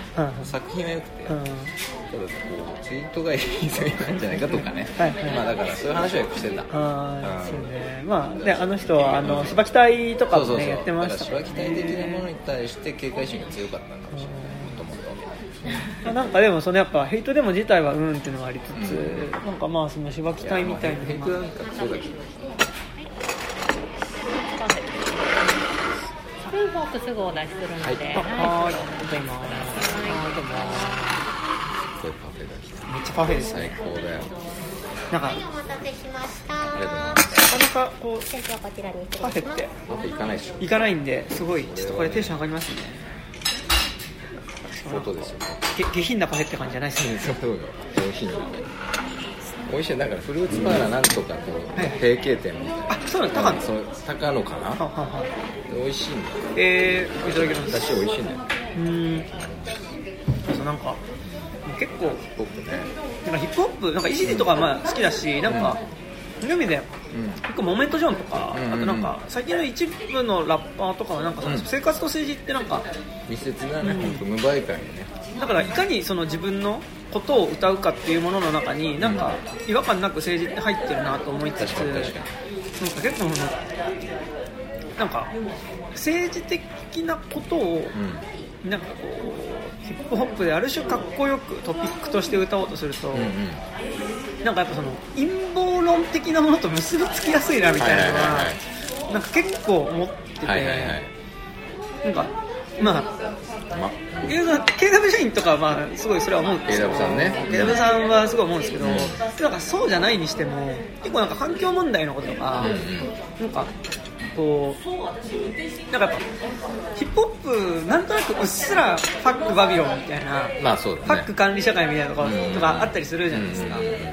なんかうんその尺度。でなんかそこで描かれるなんとなくやっぱりこう未来世紀ブラジル的なだったり、はいはい。はいはなんかああいうそのちょっとこういわゆる映画で出てくるディストピアみたいな、うん。ビジュアルをこう歌詞にしたような世界観みたいなのと、うんうんうんなんかでなんか一ジャンルとしてある気がしてて、なんかやっぱちょっと日本のみまあ日本のミドルスクールかどこら辺かなんですけど、うん。うんうんなんか多分今4050代ぐらいのラッパー、まあ、そういうのを歌うときに結構、まあ、その摂取してきたのが多分本当にそれこそ未来世紀ブラジルとか、うん。そこら辺の映画だからっていうのはあったりすると思うんですけどなんかあまりにもそういう簡単にディストピア的なこう物語みたいなのに結構接続しやすいなと思って、やっぱキングギドラ的な問題ってこと？キングギドラだったりあと結構ビッグ女王とかも。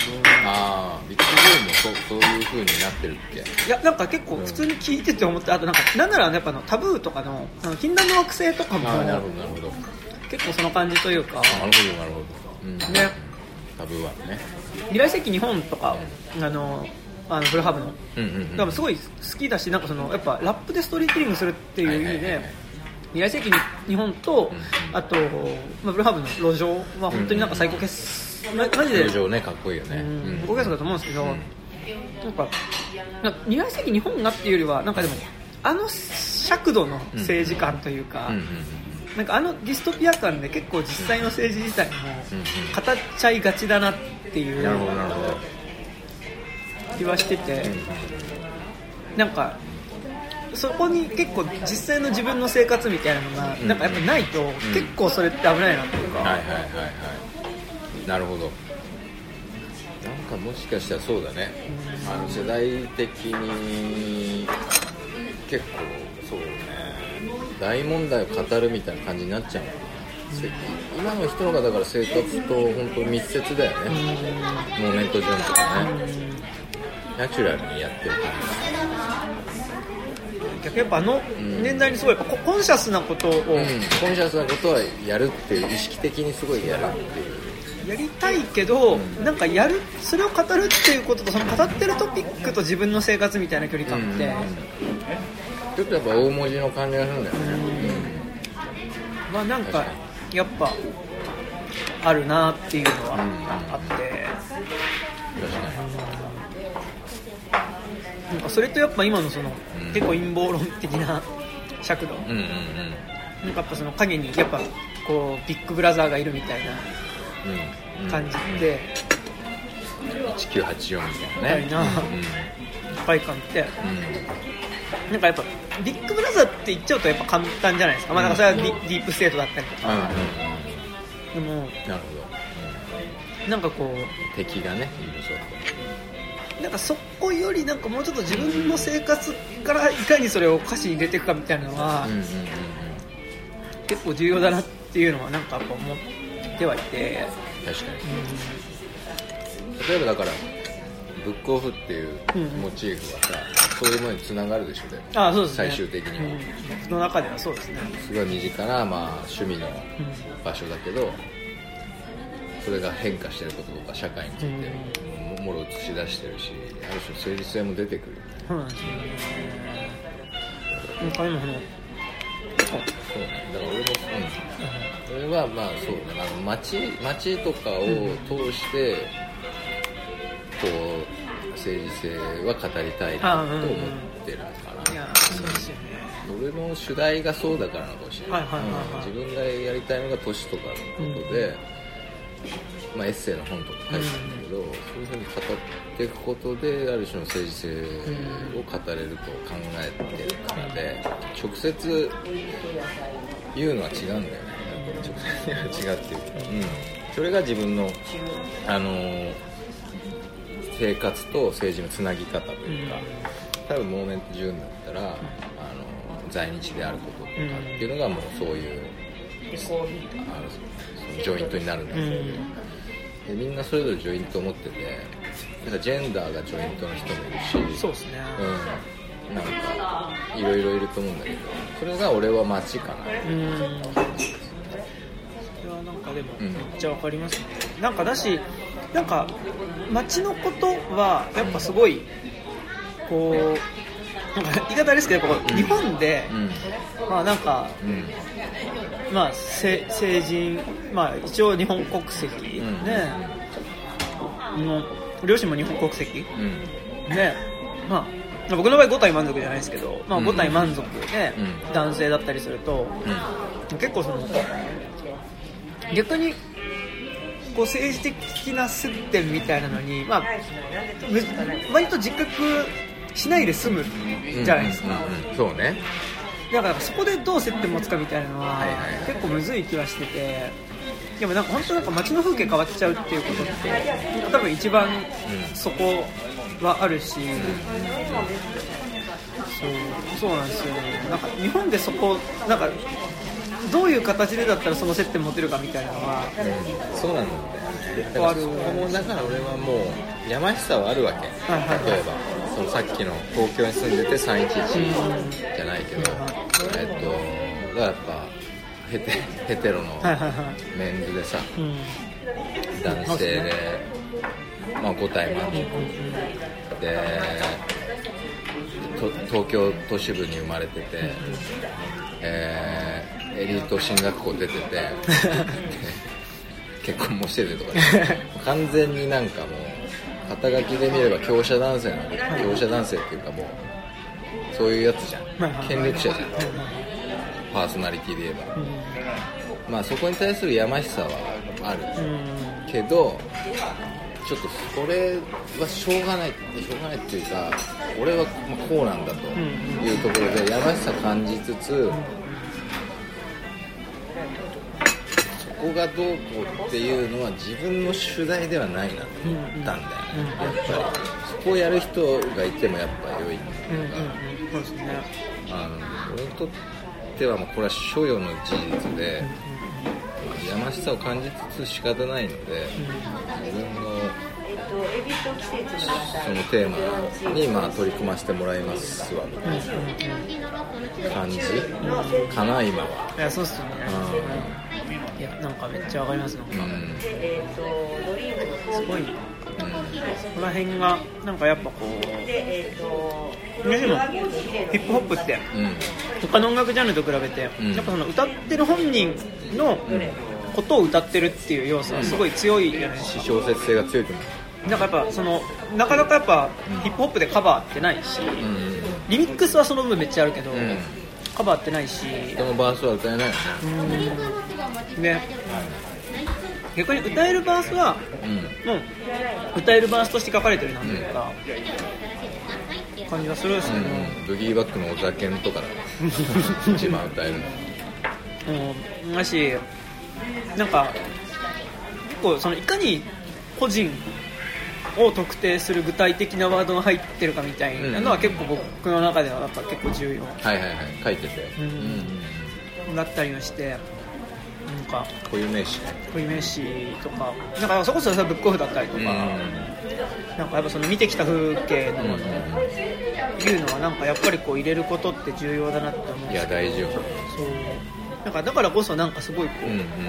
自分がのことについて歌うときに、うんなん。かこううんとはいえ自分今の自分を語るっていうこととなんか社会っていうのは不可分ともなんかやっぱ言い切れないうん。ところがあると思ってなんかうん。って言って僕そんなコンシャスなって全然書いてないんですけど、でもなんかそこはちょっと思うなっていうのはうん。あって、うん、だから前そのウーバードライバーのアルバム出した時とかは、なんかそれについて歌えば割となんかそのトピックとして、うん。まあなんかそんなに歌ってやるぞってしなくても、うん。まあおのずと出てくるよなみたいなのがあって、ウーバーについて。ウーバーについて。歌ってたら出てくる。そうあとウーバーっていう視点から東京を見ると結構そのかなり見えてくる街の異常さだったりとか、いやあるよね。わかるよね一番。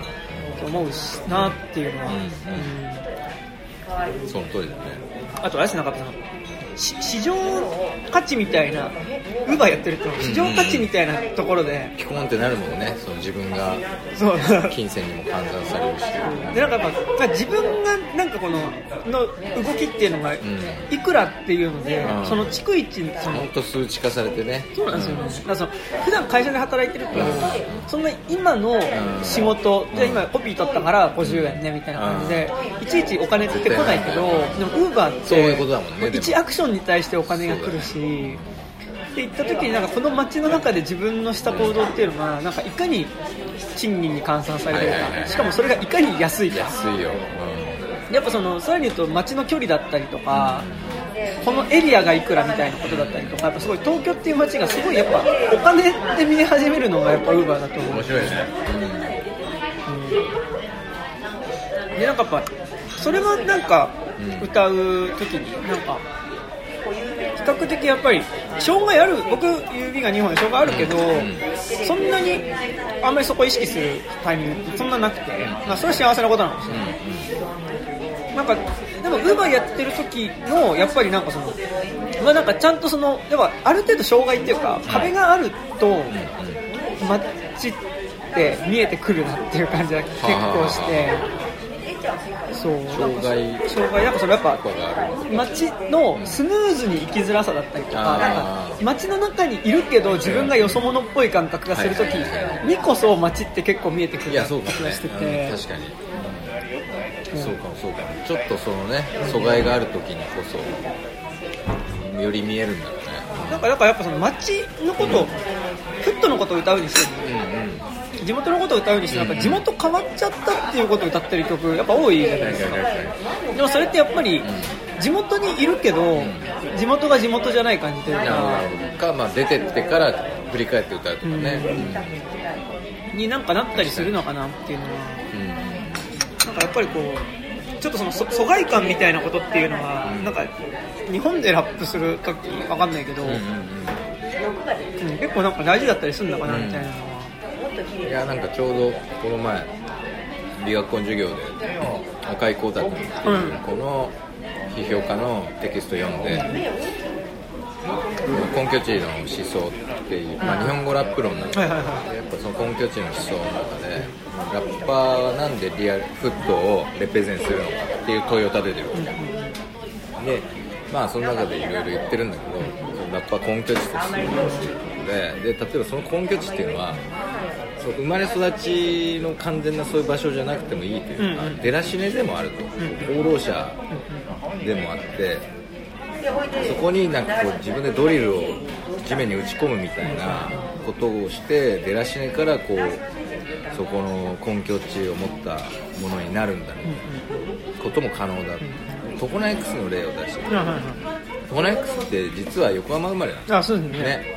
横浜生まれ育ちなんだけどまあ引っ越して名古屋。名古屋のあの常常滑。常滑にトコナ X ですから行ってでやっぱそこであの名古屋弁になりでそこにくさびを打ち込んでトコナ X になるわけですよ。なんかそれもまあやっぱり根拠地を作ってるだから決して地元、まあ、生まれ育ちだけじゃないので、まあ、っていうこともヒップホップできるんだなと。うん。まあ、だからそれがなんかある意味本当にアイデンティティ、うん。なんかそのそうそうアイデンティティになる。性的自認だったり国籍だったりとか、まあうんそこでこ規定できないうん。どこにもはまんないからこその居心地の悪さみたいなとこだったりもするのかなっていうのは、うん思ってて、でなんかやっぱでもその意味でやっぱすごいこうなんか僕黄緑がすごい好き。黄緑いいですね。うんうん。なんか黄緑のやっぱ自己嫌悪とかって、はいはいはい。なんかあれって本当に具体的な、ん。その歌ってる本人のうんアイデンティティではないけど、うんうんうん。でもなんかやっぱすごいその漠然とした不安感。やっぱ、どこにいてもなんか自分の居心地が悪いような感じで、はいはいはあれやっぱすごい時々自分が不安になるっていう、まあマジであの名名ラインだよね。名ライン。だしなんかあれって多分なんかヒヒップホップの曲の中では比較的多分誰でも歌える、なんか誰が歌っても、その違和感がないが普遍性がある。もうだからなんか焼け野原がカバーとかしてるんですけど、でもあれはなんか自己嫌悪だからカバーできるっていう感じがして、なんかあれってやっぱすごいこうある意味同時に80年代90年代的ななんかやっぱこうバンドブームの時のバンド。はいはいはいなんかやっぱそのそういう意味でやっぱそのやっぱバブル的な盛り上がりにちょっと乗れないなみたいな感性みたいなのの多分延長線上にもある気はしてはいはいてでもなんかやっぱりそこの街にいるんだけどうん乗り切れない。乗り切れないし疎外感がどこかしらあるっていう感覚ってうんめっちゃ大事だなっていうのを思ってて。確かなんかねそれでいうとなんかそのおむすびってずっとそれをもうちょっとやっぱかなり具体的な言葉でなんかやっぱすごい内省的だと思うんですよ。すびって内省的だよね。めっちゃ内省的だけどフライトすら言えるよね。うん暗いところから毎回アルバム3枚出してて、で暗いところから大体アルバムの最後の方で突き抜けるか。突き抜けるけど、うん。またやっぱりそこでのうじうじっていうのが残ってるっていう。残り続けるっていう。う、ん。おむすごい好きで。いやめっちゃいいですよね。あの人のあの人なりのねやっぱこの知性みたいなのがやっぱりすごく非常に彼を悩ませつつ、ただ格調高いうん。作品にしてる気がするねあの人の知性は。まあなんかすすごい特にまあシミラボでやってる時ってあんまり個人のことって歌わない。どっちかっていうとパワンチ。イワイルドな人たちがいわゆるパパンチライン連打みたいな、そのかっこよさはそのかっこよさであるし、でもなんかやっぱ、とはいえ、アンコモンとかのフックにおける普通って何、常識って何っていう言葉とかって、まあなんか、すごい、ある意味コンシャスでもある、ね問い出し。なリリックでもあるし、まあそもそもシミラボっていう名前自体がやっぱりある種こうルーツがダブルだったりするような人たちがやっぱ日本であの名前で活動するってことを活動自体が多分コン,、そうだね。コンシャスなところ。あるの通りだね、うん、相模原で。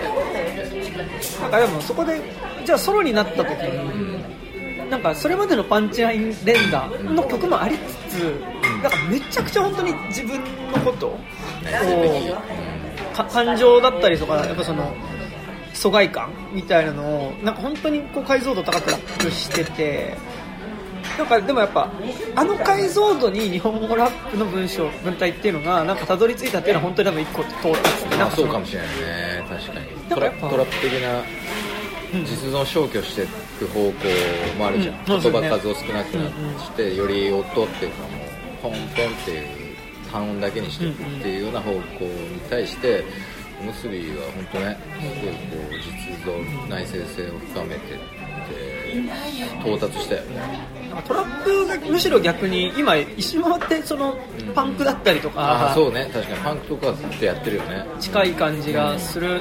人読とかもそうっすね。っち行ってるね関西の。ハードコア勢ですよハードコアねの人って感じだよね。かっこいいけどね。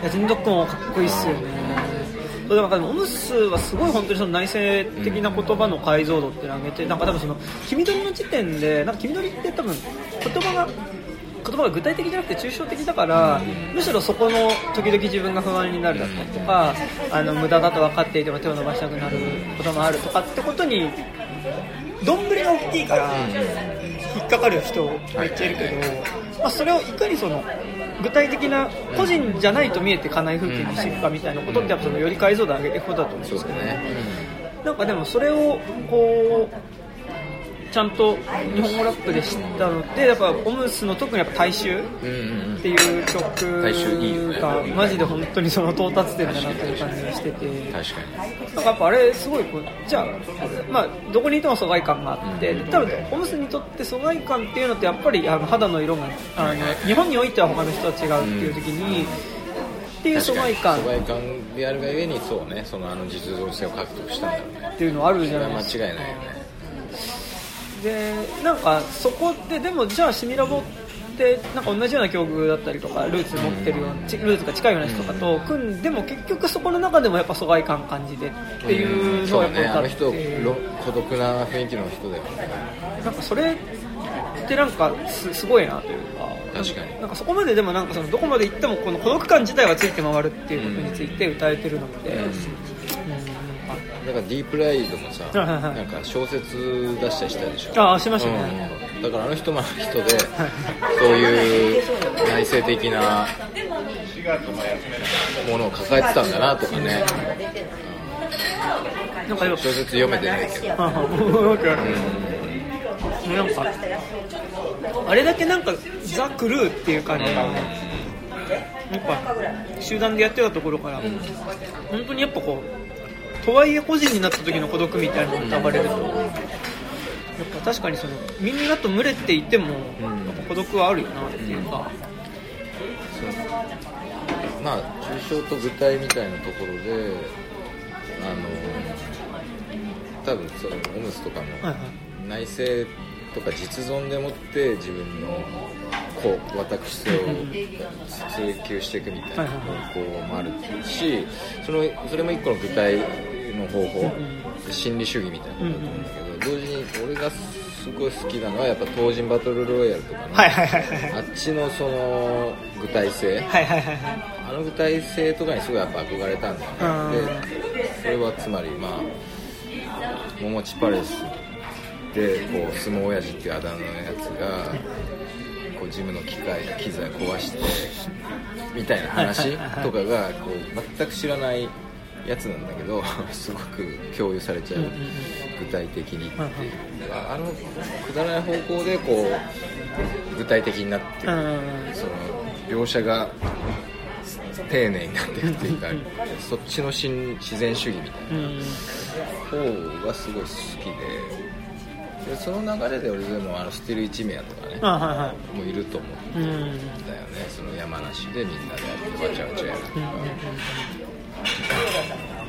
なんかあれもヒップホップの良さだとうんうん思ってるよあるんだね。まあ、そのやっぱじ地元の解解像度っていうかその人じゃなきゃ見えてない解像度そうそうそうそう。でまあかつそのじ自分はニュータウン出身だから、ニュータウンっていう場所がやっぱり歴史がないっていうそれまあ実存的な悩みだった。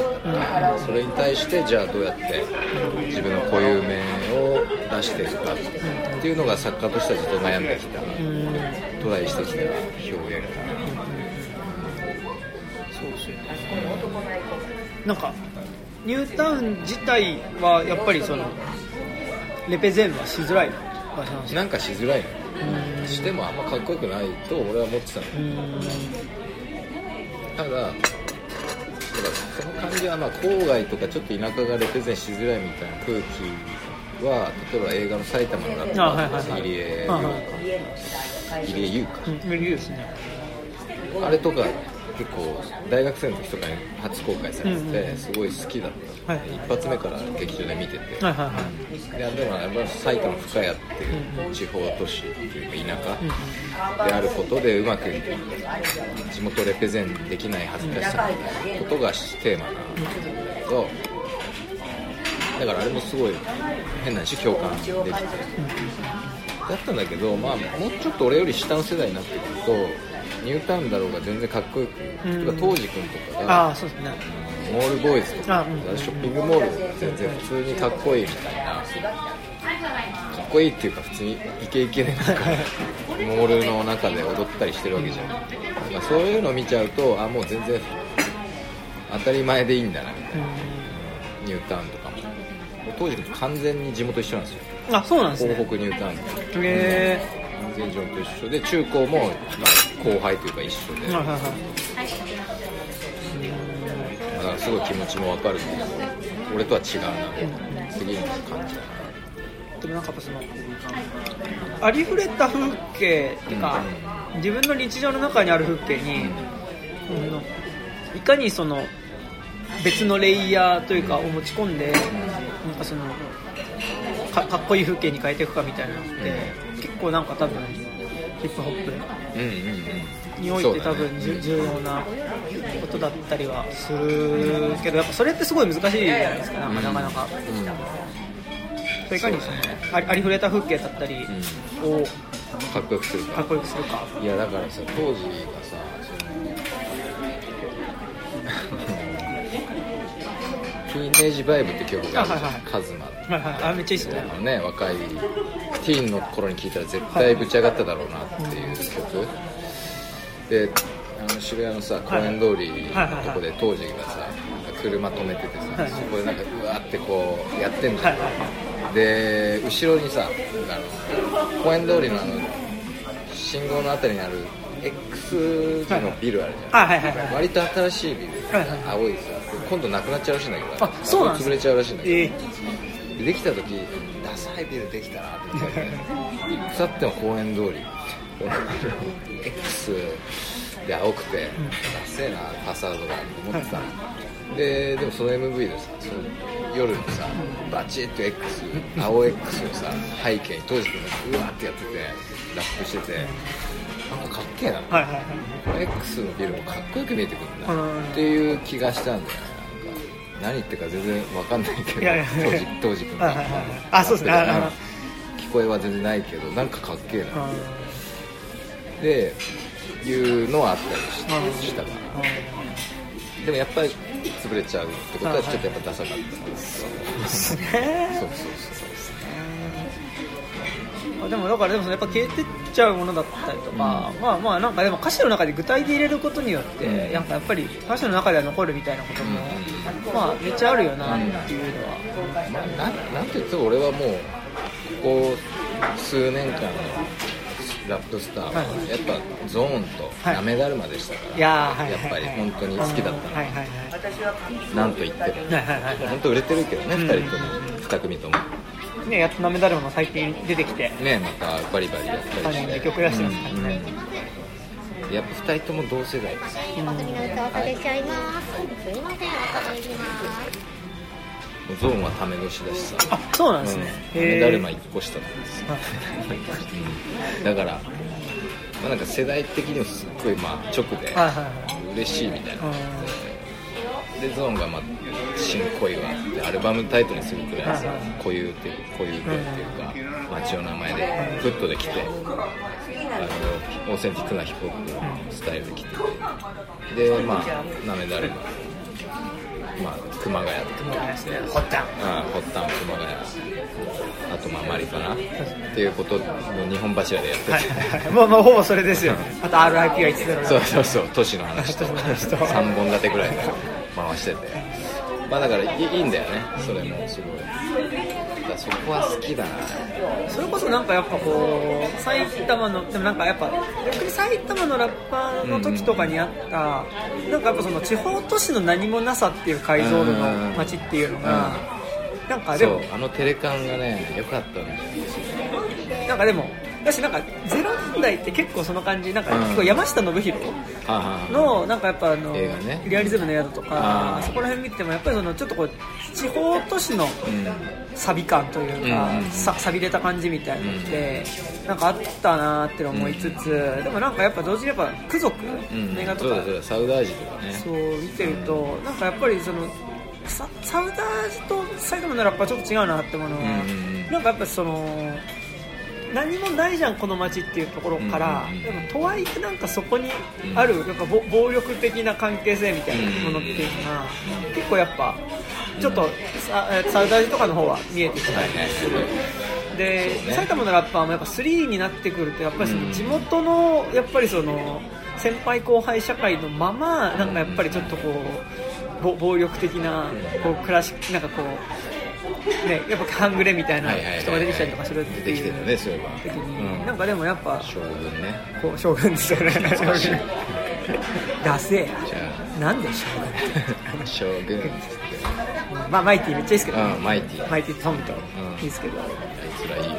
なんかあの曲のフロー感がめっちゃトコネ X っぽいですよね。あそうどっちからフローがうんなんかめっちゃトコネ確 X かにそうかもしれない。なんですけどなんかあのでもなんか同時になんかまあだからってわけじゃない。なんかなめなめとかはきっと思うのはなんかでもやっぱその地方都市自体の中になんかやっぱある種ちょっとこう国自体も貧しくなってきた時に、なんかその多分80年代90年代には多分リアリティがなかった、うん。そのやっぱりハスリングみたいなことっていうのが、まあ、実際にする人たちっていうのがうんそうね。まあうんもう歌い手になってきてるっていうのは、なんかやっぱ本当に貧しい手っていうのがあったりするっていうのはなんかある気しててそうね。なんか最近のあのルフィの件とかはいはいはい。ニュースを聞いててなんかやっぱそれはすごいもうそこはそうなってると思うよ。もう貧しさをそこは抜けてると思っててなんかやっぱなめだるまだったりあとまああ若い人だとかレッドアイとか、うんうんうんそうねレなんかやっッドアイ。ぱ歌詞聞いてると、んいいよねレッドアイ。レッドアイいいっすよね。あとレッドアイかっこいいっすよね、かっこいいかっこいい。本当に。顔もいいし。ビジュアルもかっこいいし、うん。あの声もすごい、うん。あのちょっとこうハハイトーンな感じが、うん。頑張ってね国家の話とかもしてる感じがいい。よ ちょっと右寄りなね。ああそうですね。切り方も好きレッいいですよね。リオとかがやっぱさこの辺とね一緒にやっていいですよそうですね。なんか結構だからそのもうもうちょっと中堅っていうよりはちょっと若干ベテランっぽくなってきたぜ、なんか本当になんかそのリオとか。DO とか、まあ、あとジンドックとか、もうなんかそこら辺にめっちゃ愛され愛されてるっていうかなんかそこら辺ってやっぱこね。うノリが合うで個人的にはやっぱ慎吾西成うんと一緒に出したやっぱあの後ろ気ぃつけ合って曲。あがそんなん出してたっけ？あめっちゃくちゃかっこいいんですよ、えー、聞きたいわ。あとああそこは多分2人とも近い。大阪と、ね。あの京都そうだよから私関西なんだよな。ジンドックもやっぱ関西のつ鶴鶴橋。そうですね、うん。まああのちょあのコリアンタウン人ですよねね、うん、コリアンタウンっていうだからいいよねいいっていうか怖いよいかついよあとなんかやっぱ街が見えますよね見える見えるなんか歌詞の中からっていうのは、まあ、それはアナキーそうだし、リアル T ってあはいはいわかりま出てんじゃんしたはいはいはいあいつのとかもさやっぱうまくないじゃんだってはいはいはいだけどコミュニティで多分重要なポジションにいるんだろうなっていうそのコリアンコミュニティでっていう感じがいいねいやそうですねリアル T んなんかやっぱその、まあ、うまさでいいなって思うラップももちろんあるし、存在でね。けどなんかやっぱそのそこで語ってる、まあ、街のことだったりとかなんかだから見えてくるその人から見えてる風景みたいなものっていうのの、なんか面白さみたいな、うん。結構なんかそういうのなんかもっとしか多分なんかドキュメンタリー見るような感じだったりとか、でもなんかとはいえ歌詞にするときにロロマンチックっていうか、うんあのある程度のこう物語がされてるから、リリシズムが入ってる入ってますからね。なんかだから言い方あれですけどなんか身長45とかあ読んでる感覚に。僕は結構そこら辺のラップ聞いてる時の感覚が近いかなみたいな。そのギャングスタラップとかのストーリーテリングルポルポを読んでる。がやっぱそういうルポタージュ身長45と違って書いてるの自身も本人だからあなんかやっぱ演じてもね、やっぱそこで多分ある種ボースティングはされてる、まあ、誇張はされてるんだろうけど、うん。でもなんかその街の風景自体をうん。なんかそういう風に捉えることによってある種なんかかっこいいものとしてうん。自分の中で生きていく場所としてなんかこう消化できてる感じっていうのもうん。もうめちゃくちゃいいなと思います。しうんルポでありだからまあブライ派の詩小説うーん感じはありますよね私なんかその意味で多分日本って多分そういうのは作りやすい場所にどんどんまあなってっちゃうなと思うんですけど、うん。とは思うので。クソ社会ってことでなん。かやっぱ、ま、貧しさみたいなことが、まあそうだねやっぱりツイッターの闇バイトで会ったこともない人に指示出されて、で人殺しちゃやばいよ金取るみたいなこととかってやばい。やなんかもう結構やばいじゃないですか。やばい。でもなんかだからいいってことそれは本当どうにかしなきゃいけないことだけどなんかでもそういういわゆるでもヒップホップ的な多分その多分ゲゲトもともとそのゲトにおけるやっぱそのハスリングビジネスみたいなやっぱその単純に仕事がないとか就職できないって言った時にすするものがそれしかなくなってきた時にそれがリアリティの人っていうのはまあ出てくるよなっていうのがあるんで。来るよね全然儲かんないわ。いやちっちゃうのみたいな。ね。行かないけど。大変だよね。ーそれはすごい思うっすね。だから逆にそうそう慎吾西成とかってやっぱなんかそういうとこから歌ってはいるけど、なんかやっぱ結構そこでダウンに落ちていくだけじゃないじゃないですか、うん。なんかだから結構なんか実は慎吾西成すごい好きで。いや本当そうだね。ポジティブだからねあの人ね。ね本当に根っこが。でなんかやっぱジャリンコチエのバイブスみたいなのがやっぱすごいあるなとそうだそうだ思ってゲット育ちの人の強さだよね。本当に芯が強い。なんかやっぱその慎吾西成他の人まあなんかそういうリアル系のラッパーと違うなって思うのはやっぱそのどどんなひなんかやっぱその不不老者みたいな人とか,、うん。なんか路上で暮らしてる人のことがなんかやっぱちゃんと視野に入って入ってるね確かに感じっていうのが、なんか街にどんな人が暮らしててもなんかやっぱそれを排除してない感じっていうのが、うん。やっぱすごいいいなと思ってそれはあの人は体現してる。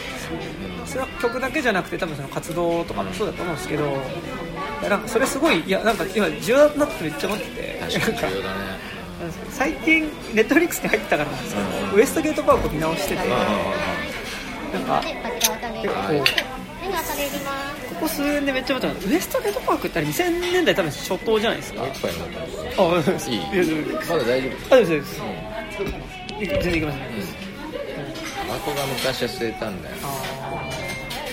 喫茶店もタバコ吸えなくなっちゃいましたね吸えないよ。そう。いやなんかはいお願いしますブラックコーヒーおかわり2つ。えっ、と、ホットコーヒーをお二つ。ははいい、ありがとうございます。じゃあこちらすいません。なんか、結構、まあ、ウエストゲートパークとはいえあの、まあ、ドラマなんで誇張はしてると思うんですけど、ウエストゲートパークってえっと工藤官工藤。館のやつドラマの。ドラマの方を見てて、懐かしい、うん、なんかね、路上で人が寝てたり、いやいやあれ、まあ、とそもそもがその公共の場に、うんうん。まあ、ずっとたむろしてる人たちの話じゃないですか、ね。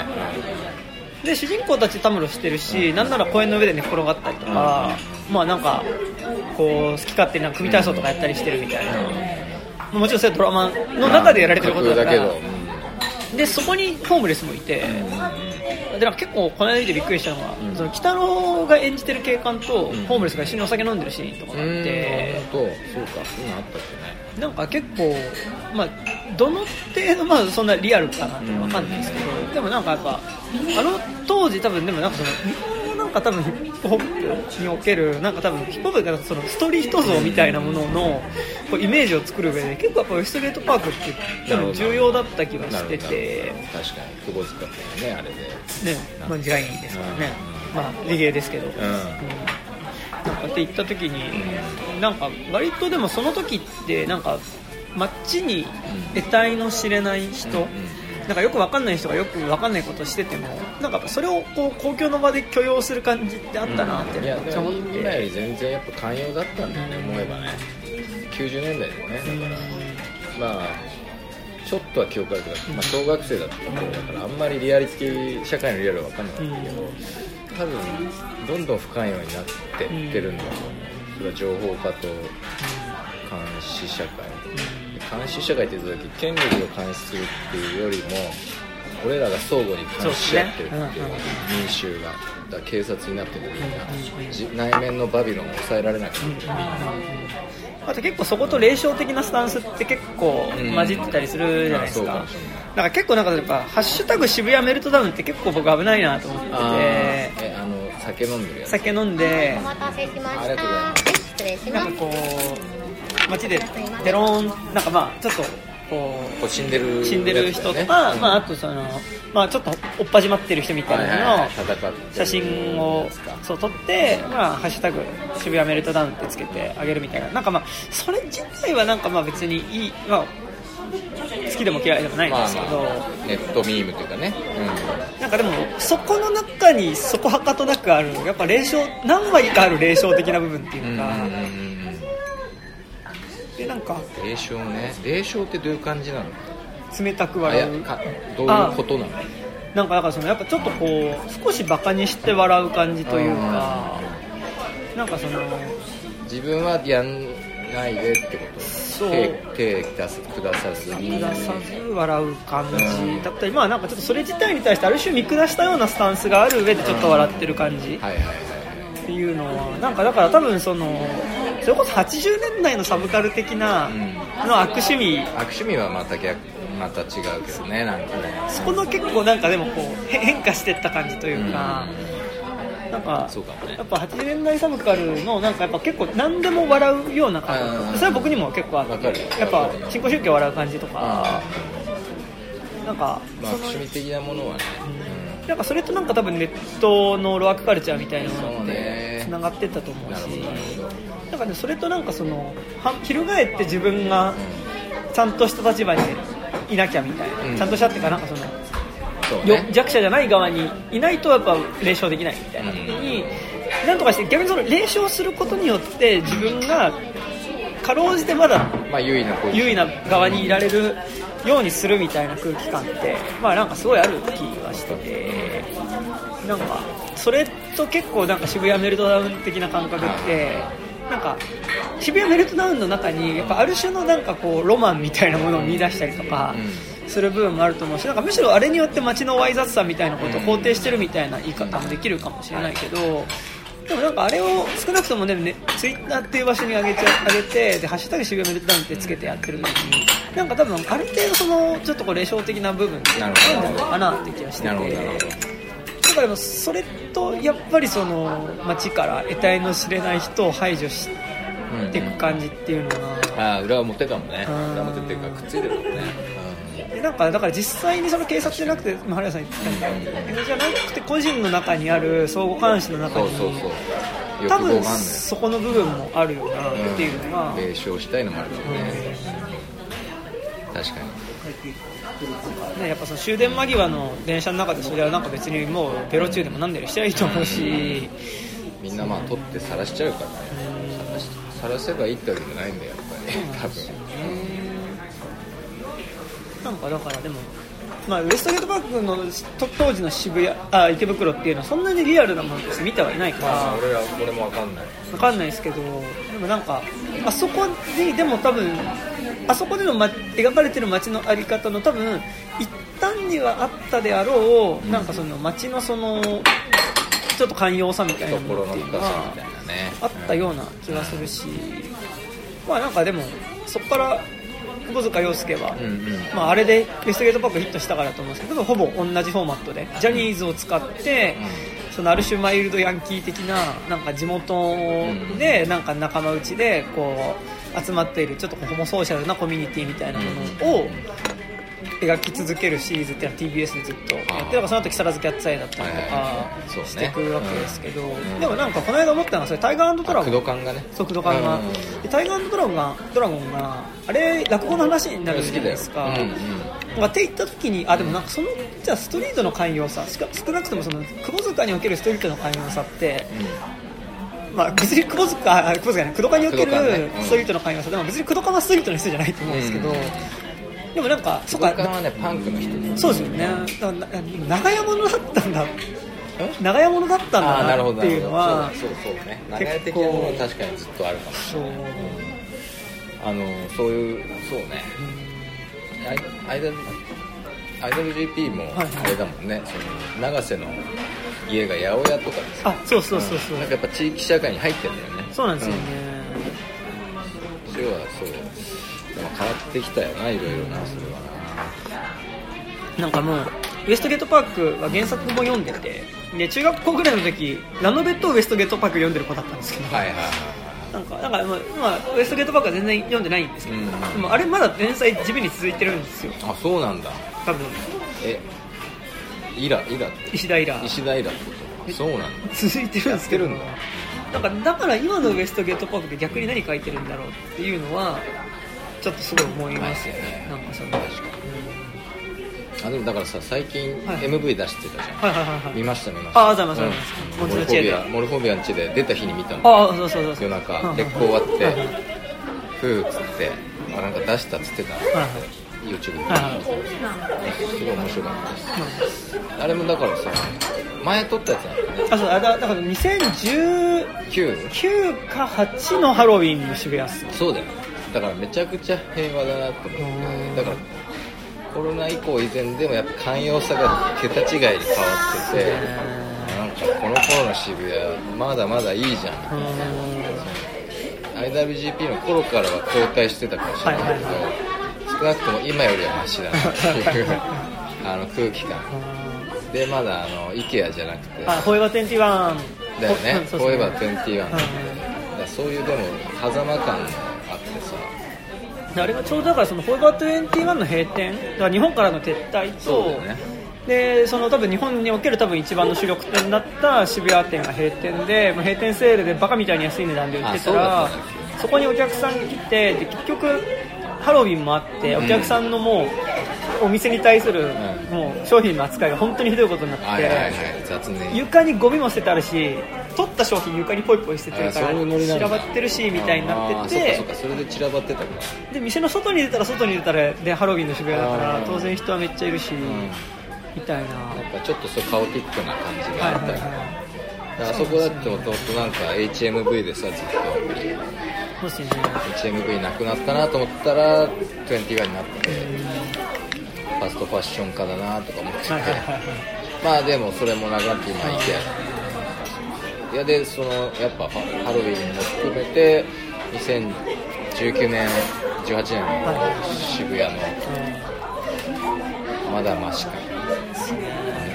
それはなんかやっぱキュンときたりするねビデオでなんかあれは戻ってくるのかって感じはすごいします。まあその別に来ないかもな。ハロウィンの渋谷が必ずしも100%で好きなわけじゃないけけじゃないけど、どうんなんかでもあのわいわい雑さっていうか、そう。いや渋ハウスとかもはいはいはやってたんですけど、はいはいはい。渋谷で、うんうん一回だけ行ったことありますよ。どうでしたっけ、はいはいそっかそっか。まあマーちゃんとかもねあそこで出会ったわいや渋ハウスとかまあもう今は難しいんじゃないかなノリもそれこそあのオイロンタウンスケープでそこら辺のこと書いて書いてた書いてたうん。まあまあコロナってのもあるしああいうふうにわちゃわちゃ人間同士がこう傷つけ合ってる。はいはいはい。で暮らしてるみたいな。はいは強度に今はもう耐えられないんじゃないかなそうっすよね。一瞬でうん。告発とかがあって終わると思うまあそこら辺本当むずいむずいよねですよねむずいめっちゃむずいわからん。なん。なん。かでもやっぱそれはすごいそのよ世の中の寛容さみたいなこととのなん。かズレだとは思うしなんかだから今かろうじてある残ってるのって、まあ、僕が知ってる範囲ですけど、まあ、全然もっとあるのかもしれないですけど高円寺の駅前とあとなんか本当に西成だけだなっていう感じがして。高円寺の駅前は西成に並んじゃうんだろいや高円寺の駅前でもなんかうでもカオスだよね。カオスですよね。俺の知り合いの人も一人駅前にいる。わああいつも。みんな強い酒飲んで弾き語りか酔っ払って音鳴らしてるのか結構なんか怪しいあたりの。あ本当だから反ホームレスみたいなねそうそう。おっちゃんが多いからねでもなんかそう、まあ、楽しそうに暮らせるじゃそうそうないですか。そうそうそうそうそうなのよなんかだからやっぱその、まあ、宮下公園的なあり方とかなり逆な感じ。そうだよ。御嶽公園でもさ。そうですね。御嶽公園もっすよもうねすぐもうもう開発始まってるから、うん。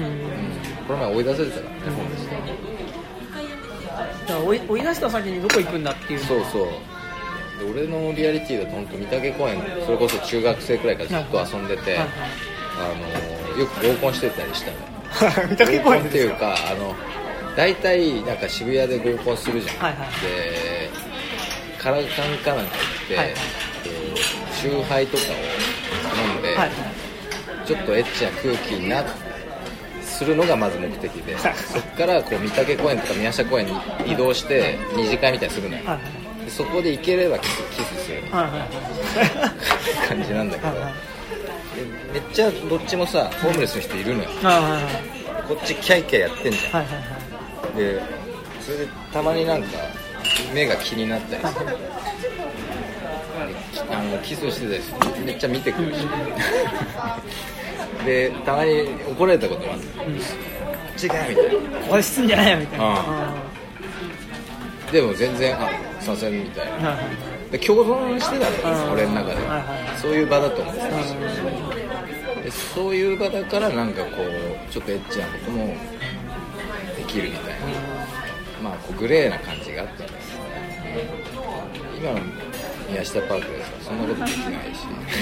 やっぱそのホームレスもダメホームレスも、まあ、そこに住めな住めなくなっちゃったし、でもキスも多分ちょっと 微妙な感じですよね。ね。うん。ちょっと郊外っぽいよね。そうですよね、まあ、どの程度のキスかという問題もあるのかもしれないですけど。そうなんですよ。そうそうそうそうですね。なんかだから逆にねそのこの中で、まあ、それいいのか悪いのかわかんないですけどやっぱ東横だったりとかそのやっぱ路上のこういう子キッズはなんかはいはいなんか面白いな問題あるけどなああいうところからラッパーとかできたら面白いですけど。出てくるよね多分でも。ちょっとなんかいるだけどなあの人たち。そうですね。なんかちょっとあれですよね。なんかあのーなんでしょう。た大敗的なアニメキャラみたいな感じしますよね。ちょっとその病気なとこうん。がさ心配になっちゃう。んだけどちょっとねでも変な子たちであることは間違いないっていうか。でももちろんあそこにいるからこそ巻き込まれる大変なこととかもあったりするんで。もちろんもちろん。うん。なんかでもそこがなんかちゃんと自分たちでね場所をねねなって。占拠してるのなんか占占拠してるの大事ですよね、大事大事。なんかやっぱ。新宿だって一回頑張って綺麗になったじゃん。なんか良くも悪くもはいはいあのとねあそこまさに東横っていうか、うん。東東急に建ててさ、東宝ので駒劇前のごちゃごちゃ感みたいになってきてさすごいヤクザを排除はいはい。ノリでクリーンにある程度したじゃん、はいはい石原とか。はいはい。はいが良くも悪くも歌舞伎町作戦ですよね、でまあ東横になって、うんちょっとある程度綺麗だった気がするんだよ、うんあるある何年か、はいはい特に何もなかった、はいはいそしたらやっぱ自然発生的に東横キッズみたいな子たちが今やわらわら集ってるみたいなのがやっぱまああの歌舞伎町あたりは開く場所なんだ。うん。地場の抗えなさ。はいはい。そういう場なんだなっていうのとまあ面白い。まあ結構若い子たちやっぱはみ出ちゃう人出てくるからそういうふうになんかそのたまり場からでもなんかちゃんといかに居場所になっていくかみたいなのがうん結構本当重要な気がしますよね。そうだよ。渋谷は逆にもうあんまりそういうエネルギーないんじゃないそうですね。なんかもう本当に宮下キッズみたいにない宮下きついないっすね。めっちゃみんな売春してるみたいなさ宮下パーク考えられない。そうですね。なんか逆にそれってやっぱ90年代の渋谷。そうそう。なんかリアリティそうだそれがさね宮台先生とか売春女子高生。遠遠行女子高生議論とかね。まあそれは別に良くも悪くもっていうかまあ良くないんだろうけどでもまあなんかね開く場所としての堂々たる悪さみたいな。ねそこだって渋谷のドンと KW シャイニングはやっぱりねそういう割り方に対してうん。ファーストフードビッチと言ってたわけでですすね、よね。うん、でまあ言いながらこう関わってるとかねその宮台さんとかともよくうん。この議論したりしてるみたいだし、なんかでもやっぱそのやっぱこう公共の場がやっぱ綺麗な場所になっちゃって、うん本当そう。やっぱ公共の場所って本当誰がいてもいい場所だからやっぱある程度汚い方がいい気はするんですけどそうなんだよ。やっぱそこからすごいどんどん人が排除されてっちゃったりするようなこと、一番敏感な人にさ合わせてるからさ、はいはいはい全部。そうですね。そうすると完璧にこう綺麗な場になっちゃうんですでなんかもう宮下公園は本当すごいですよね。なんか、うんやっぱりはい開かれてるけど開かれてない場所にしてるっていうのがそうだね、うん、そうそうそう。本当そうだよ。だからホームレスとかは行けないし、やっぱあそこの公園にたどり着くまでの間にあるブランドのお店っていうのがやっぱすごいこうあそこに入れる人と入れない人も投げてますねあれはなんかよく。でまあ俺ら入れないじゃん。入れるけど買えないじゃん。ビトンとか入らないですね。でなんかやっぱ行ってヘラヘラして帰ってくるみたいな。ええみたいな。ニュースパークだみたいなことを言ってさそうだね、帰ってくるみたいな感じになるんでそうまあ、行ったことあるよ。行ったことあるしそのギャラリーもこの前行って宮下パークの中の。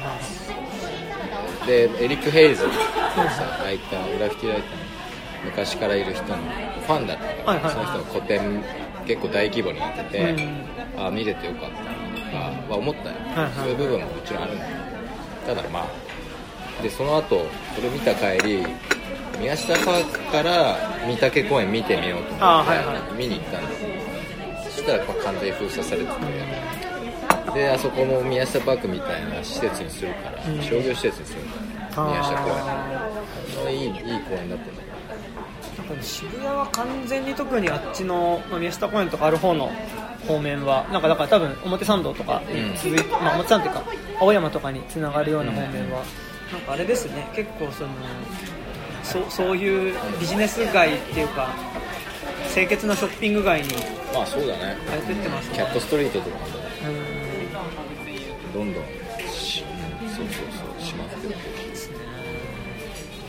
だからやっぱせめてあの道玄坂丸山町あたりのそうかもね百軒棚のあたりとかねあの辺が最後。かあのー駅前のあっちの桜ヶ丘とか。あっちの方も全部完全にそろそろ再開発が完成するからさ。あ東急が全部やってた。駅前再開発。で桜ヶ丘ってあの木垣とかがあるので上州屋とか当主みたいなのあったあの辺なんだけど全部綺麗になってうん綺麗にっていうか更地にさせられてでそろそろできるらしいんだよねうん新しい商業施設。はいはいはいはい。え桜ステージっていう名前らしい。桜ステージ。ー、桜ステージってなんかすごいですね。なんかあのちょっとこう右翼団体みたいですねあの凱旋車みたいな。チャンネル桜。そうそう。そう桜ステージみたいな。凱旋車の上に立凱旋車つみたいかみたいな感じかもしれない。ですねいやっていうかまあそう桜ヶ丘。ああさだからですね別にその。でも桜ヶ丘ってさいい名前じゃんあそう桜は本当にその駅のとこからすり鉢型でさあお借りになっててさうん途中にシアター N ってあ昔なくなっちゃったけどはいい。い映画館あったりさ。あのまあ楽器屋とかがあるあの辺の丘の感じさ全部なくしてこうまたフラットなステージにしちゃう桜ヶ丘はなくして桜ステージにすることが渋谷を良くしてるとはどうしても思えないんだよ確かに右翼右翼ステージ。みか凱旋車の上みたいな。ね、うん。すごいね。鈴木邦夫さんもね亡くなっちゃった。ああそうですね。一水会の。そうそう。それはお世話になってて。うーん。お世話になっててるから何度か若い頃はいはい。ご一緒したことが尊敬してるうんうんうん。男だね、なんかでもそれこそなんかまあなんか今右翼みたいななんか言った時に結構やっぱそのネット右翼みたいなことと、うん。あとやっぱ結構その安倍晋三の支持者であることみたいなのがやっぱ結構セットだった感じとか。そうん。でなんかまあかっこ好きの右翼であるっていうことがなんか割と今のなんか自民党政権を割とそのまま支持するみたいな形だった気するんですけど、でもなんか一水会ってやっぱり、じゃあどどういう立ち位置で愛国だっていうことかも、うんまあ、ちょっとやっぱスタンスちゃんとあったし、まあ愛国っていう立場でいかになんかその今、なんかそのに日本の中で振る舞うべきかみたいなこととかはうん結構、うんまあなんか僕一世界ちゃんとなんか認知してるそれこそ原発事故の後のなんか動き。動き。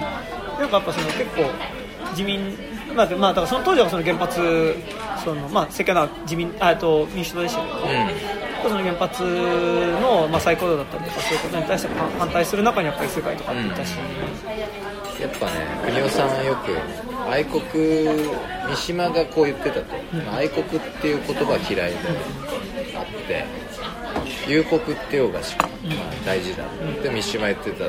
国を憂れ憂う。憂う。うん。でまあ国尾さんはよくそのこと言ってたはいあの人も友国の人で。ね今思ってば教わってた宮台さんもはい友国の人で。だから本来保守とか右右派っていうのはこう国を憂いて改革を唱えるんですよやっぱりそれは盲目的に実存のためにとか。でこうあるいは自分の不安を埋め合わせるために愛国それよりどころとして人種を持ってきたり国家を持ってきたり。所在なさをどうにかするために。下駄を履くためのものじゃなくてね本来は。だから保守とか右翼というもののあり方も非常に歪んできてしまうんうんうん。でそれはやっぱ裾野を広げすぎてバカみたいな連中も仲間に入れちゃってた でそれがネトウヨとかそういうヘイター人種差別主義者というかヘイトでもやるような頭おかしいやつとかそういう実存の埋め合わせのために国家が大事だとかあるいは中韓国や中国をそれで叩いて留飲を下げるみたいなクズみたいなやつらがいっぱいいたからそう見えてたけど本来の保守とか右派は多分違うんだよ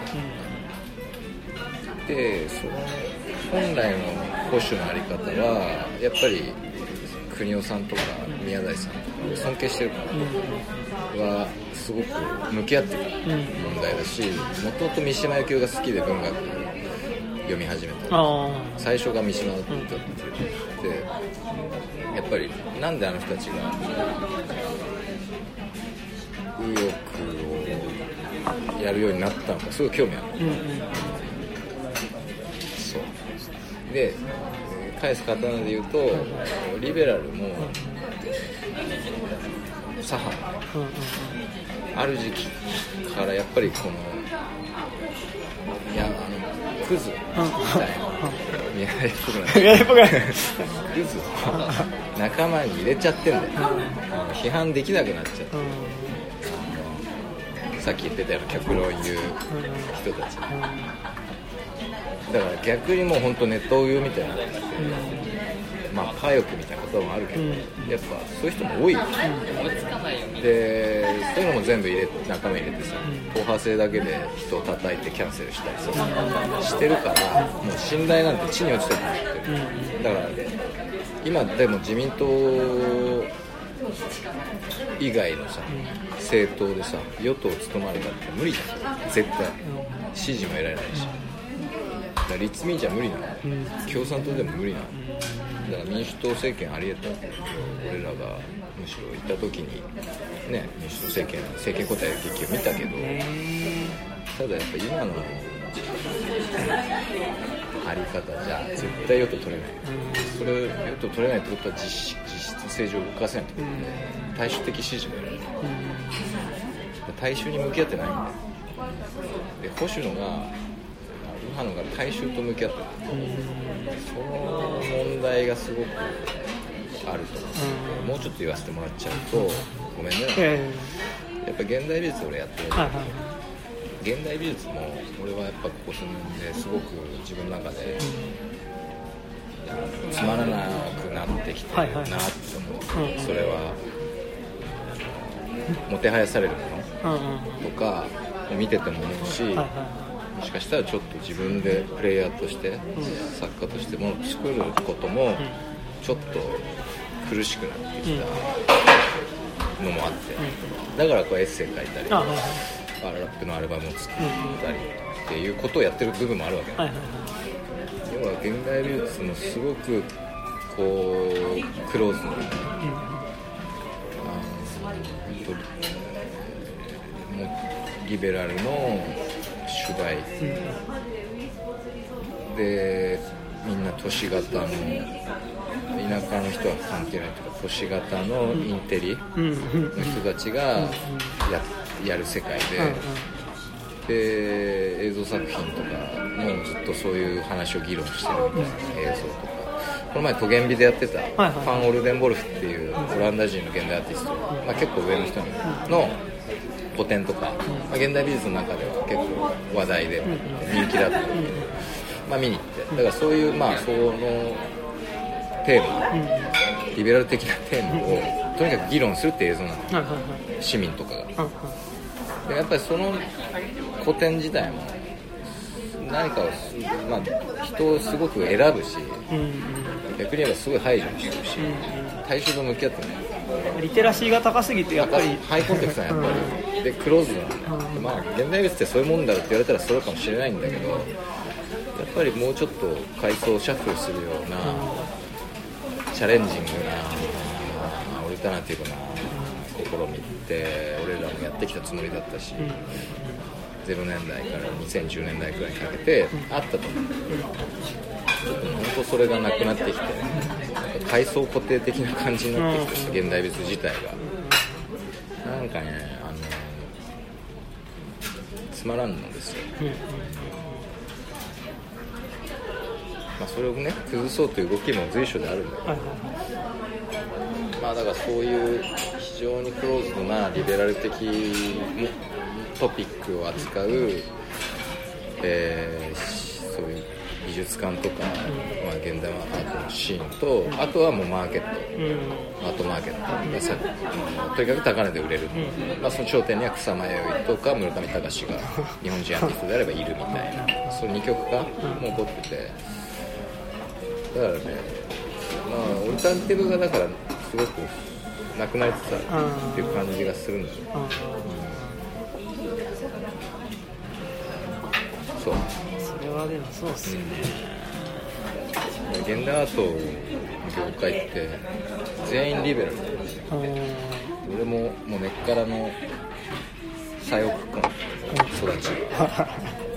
でもなんかこう最近乗れなくてリベラルに対してなるべく批判的にという批判的にというか自覚的にというか批評的にというかある程度距離を持ってちゃんと冷静に見ていこうと思って、運動に乗らないでね運動家にならないで、俺は作家だからやっぱ運動家になってみんな運動家になってんだよ、要は。アクティビズムって言えば聞こえばいいけどアクティビストっていう運動家になっちゃってるやつは多すぎて、っていうね、とかって言ってんの俺くらいですよ 干されるよ現代とか。そんくらいの空気だからまあでも今特に時代がねまたなんかやっぱりそのうんただ作品を出すみたいなことだったりとか、あまあそれが発表される社会自体に対して何のアクションも起こさないっていうことがやっぱしづらいうんうん。空気感みたいなのは絶対それはどのジャンルでもやっぱある。気が音楽ですね。するし、音楽もそうだし映画とかもまあジャンルによってはあると思うしなんか、まあ、そこの良さっていうのは僕は思ったりもしつつでもなんかそこの窮屈さだったりとかなんかやっぱその作品の感想をしゃべる時の言葉が全部やっぱり正しさになっちゃう感じそうだね。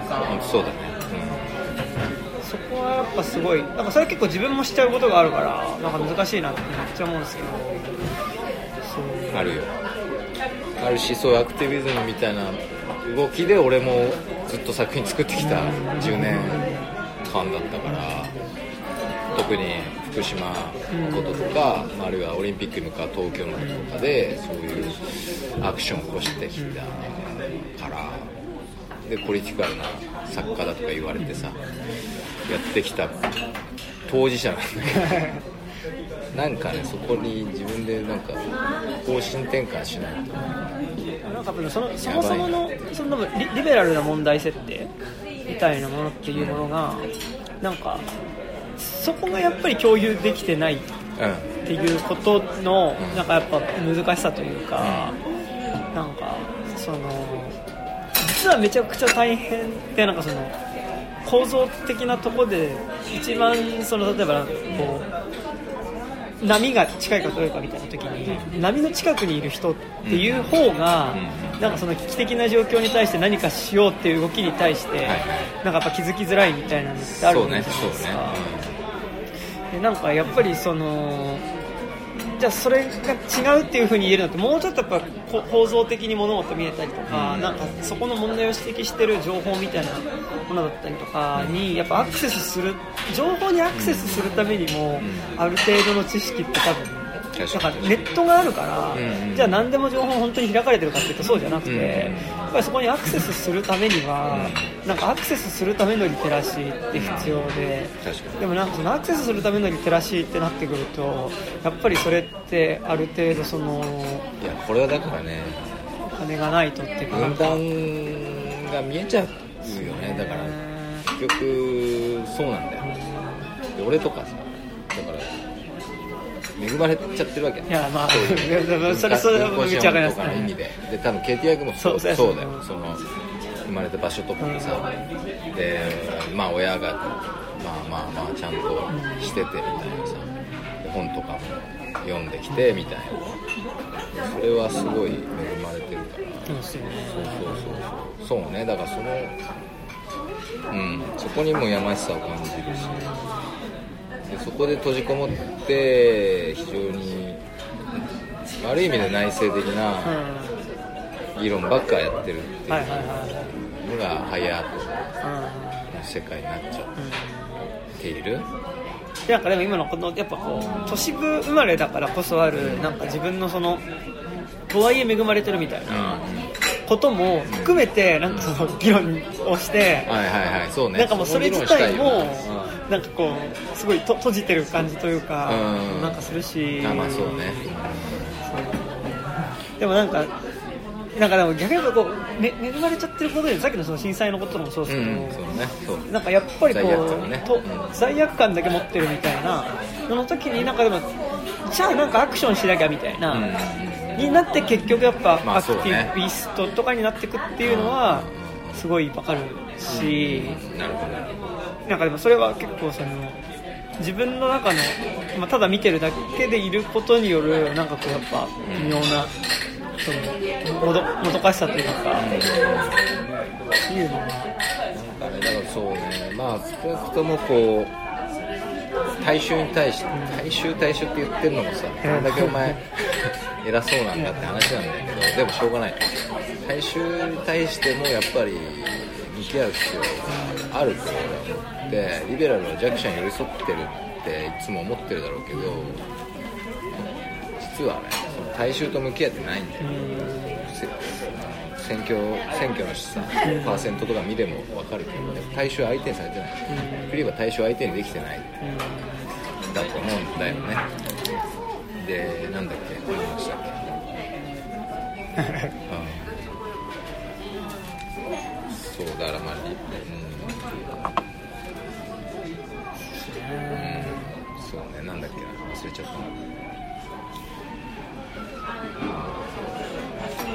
アートね。アートがそうで大衆が相手にできてなくて。なんだっけまあまあまあいいや。でもなんかすごい、まあ、その意味でもヒップホップってなんだろう。そのやっぱりまあそうだね。ヒップホップはすごい大衆性ある大衆性あるしなんかやっぱりそのある意味ジャンルによジャンルというかヒップホップの方向にもよるけど、やっぱりそのまあもちろん元々の素養みたいなことだったりとか、まあ、読んでる本だったりとかっていうことはめちゃくちゃ重要だったりすると思うけどなんかやっぱそこじゃないところでなんかやれる勝負っていうのがまあなんかあるじゃないかなっていうのは、うん。そうだまあ言おうとしたのはそう思い出した。自然保護のさ、はいはい流れでさやっぱ環境破壊か、オイルうんうん。ストップオイルって感じで、あの美術館でうん。名画にあはいはいはい。スープを投げるムーブが去年流行ったじゃん、ありましたね。すごい、やっぱ俺普通に考えて俺はあれとかはダメだと思ってるんですね、それはやっぱアーティストとしてもダメだなと思うし、あとまあ大衆と本当あれは距離を作る。あれだからあれとあれああいうのが要要は過激過激派であってある思想に対して共感する部分があるはずなのにつまり環境危機やばいから斎藤浩平とかが言うようにさやっぱこう環境やばいから保護しよう。で石油とかも減らしていこうみたいな。まあわかるじゃん。うんうんうん。わかんない。わかるけどえーっと本当ああいう動きをしちゃうと、それはわかんねえよってなっちゃう。あでイメージも悪くなるしで斎藤浩平とか斎藤浩平って声名出してもあれだけどでも擁護するわけよ。ああいう人たち。に耳を傾けるべきことはあるみたいな。いやねえんだよって思うわけ普通に。昔の絵画にさガラスケースの中中だからととはいえスープぶっかけるやつらの話を聞く必要はないしルフィみたいなもんだと思う ルフィの話って聞く意味ないじゃん。であとなんか漫画村のやつとかさあはいはい YouTube とか始めてるけどささすがに聞く耳持たないん。あいつがないやつと同じでそうなっちゃう。だから正しいことを言ってんのに。うん。うんでそういう人が増えてる。でリベラルがそういう人を批判できない。うん。切れない。っていうのはすごい問題だと思ってなんか私の中でもそそのアアート活動うんって感じじゃないですか。なんか一応そのまあ文脈でってなるじゃないですか。でもなんか同時になんかじゃあでもテロではないみたいなあった時れアート活動じゃないよあアートパフォーマンスじゃないと思うけど全然アートになってないしあのオリジナリティがない。ーあーそうですね。みんな同じことやってるしただのミームっていうか、AI みたいな。そうですね。AI みたいな犯罪行為にしすぎないって思っちゃうあそうですよね。なんかそのやっぱ届かない声を届けるためにやっぱその無視され続けてるマイノリティみたいなのだったりとか、まあそのトピック、まあ、スポットがそもそも当てられてない問題に対して、まあ、耳目を集めるために、まあ、その最終的に何かしなきゃいけないっていうことはある。なんかそれそのための訴える手段ってあると思っててなんかでもそれとあれはそうなの？なんかそのキャメルのスープ缶をぶつけることは、そういう言い方もできるけどそうじゃない気はしていてなんかその例えばストライキだったりとか、うん。あとその場所自体を不法に占拠することだったり、本当に本当の極端極論言うとテロだったりすることとかって、でもやっぱりそれによってこうもう無視され続けてる弱者がやっぱりこう最後に訴えられる手段としてそれっていうのはやっぱある気はしてて。なんかこうそれはすごいこうなんかなんだろう否定はあんまりうんできないなと思うんですけど、でもなんかそう環境問題ってねなんかあの環境問題がっていうよりまあは分かる分かる。でもそうねだから、まあ、テロも分かるけどなんかじゃじゃあじゃあテロしろじゃあ死ねってことじゃないですけどでもなんかすごいそこでスープの缶をぶつけるっていうことでもお手軽さっちゃお手軽さでもあるじゃないですか、でもなんか僕かにそういう意味でもちょっと中途半端ですねあのけどなんか好きな映画で「なんか私はダニエル・ブレイク」ってあのケンローチって監督の映画があってうん。なんかそれはその結局保険えっと健国民保険払ってたけどなんかの手違いっていうかなんかなんか一瞬払ってない期間があったっていうんで自分がその末期の病気になっちゃったんだけど保険が下りなくてもう実質もう死んでくださいっていう状態になっちゃった人っていうのが、同じくやっぱりなんかこう制度上からこぼれたシングルマザーの母親と一緒に、うんまあ、最終的になんかその町に占拠して、まあ、そのある一角を占拠してそこに居座って、そう訴えることによって、まあ、死んじゃうんだけど、まあ、なんかそこでその、まあ、制度の,、うん。まあ、あのバグってる部分に関して、まあ、その声を上げていくっていうのが、うん。私はダニエル・ブレイクっていう映画なんですけど。へなんかそれはなんか何するかっていうとその街のところに座って「アイアムダニエル・ブレイク」って書いたうん落書きをした上にずっと、まあ、あーなるほど。そういう込みを続けるっていうのがあってなんかすごいちょっとじゃあそれとじゃあキャンベルのスープ缶をぶちまけることっていうのがうん。一緒なのかっていうとやっぱ違う気はしてなんかでも何が違うのかっていうのはあんまりちょっと言語化できないんですけど。そうだね、うん、違うそうだね。違うし。なんそうね。だからもちろんこうその認められるべき脱法行為もあるし犯罪でもなんだけどね。だしまあもちろんある行為者の中のいろんな意見とか複雑さがあるから全てを一概には言えないんだけど。そうね。なんかただまあそれをこう多分そのダニエル・ブレイクのやつはどうなんだろうまあ映画になったこともあってすごい物語としてやっぱ大衆の共感を得られてると思うんだけどそうねなんかやっぱなんか審査役がさはい俺審査役俺らちょっと離れてるわけだけど、はい。ちょっと下の世代の人たちとかすごい嫌いじゃん。選挙の世代とか。うんでやっぱそれってさあのやっぱあいつらが祝日うん絶対。で68年とか全共闘あたりは勢いあったはずなんですよ。支持もあったらサラリーマンとかさ社会から。熱視線が置かれてたと思うんだけどやっぱり70年代72年くらいになってさ内競馬したりさ浅間山荘したりで淀号をハイジャックしたりさそういうもう明確な犯罪行為っていうかで理念もちょっと共感できないものとか内競馬なんて共感もクソもただの仲間の殺し合いです。っていう風になってって圧倒的に離れたと思ううん。大衆の気持ちが。でこいつらやっぱダメだなっていう風になった。以降やっぱりまああそこ以降エネルギーを落としてると思うんだよね。だからね俺はそれを今リベラルにリアルタイムで感じてるわけ。あ大衆からの支持をここ数年特に2010年代後半からどんどん落としてんな。ーだからそう見2000放されてんな。11年ぐらいにあったやっぱあのやっぱシールズとかあった時の感じからの、うん。なんかやっぱりこう一気にこの引いていく感じというかそうだね。引いてってるのかなのかわかんないですけど、まあ、でもまあ正直立民に関しては引いてってる。うん。でそれはでもまあ明らかに良くないところで中間的ななんか折衷案みたいなことをうん。取り続けた結果、まあ普通に考えると俺はだから野党連合とかが良くなかったよあの共産とかレイバーとかまあ4つくらいで一緒になってた。あはいはい。あの辺から明らかにダメになったなと俺は思ったり。するけどね民主党を変えたいから俺は良くなかったと思うけど。ねでシールズも牛田君とかさ、まあ、いたけど。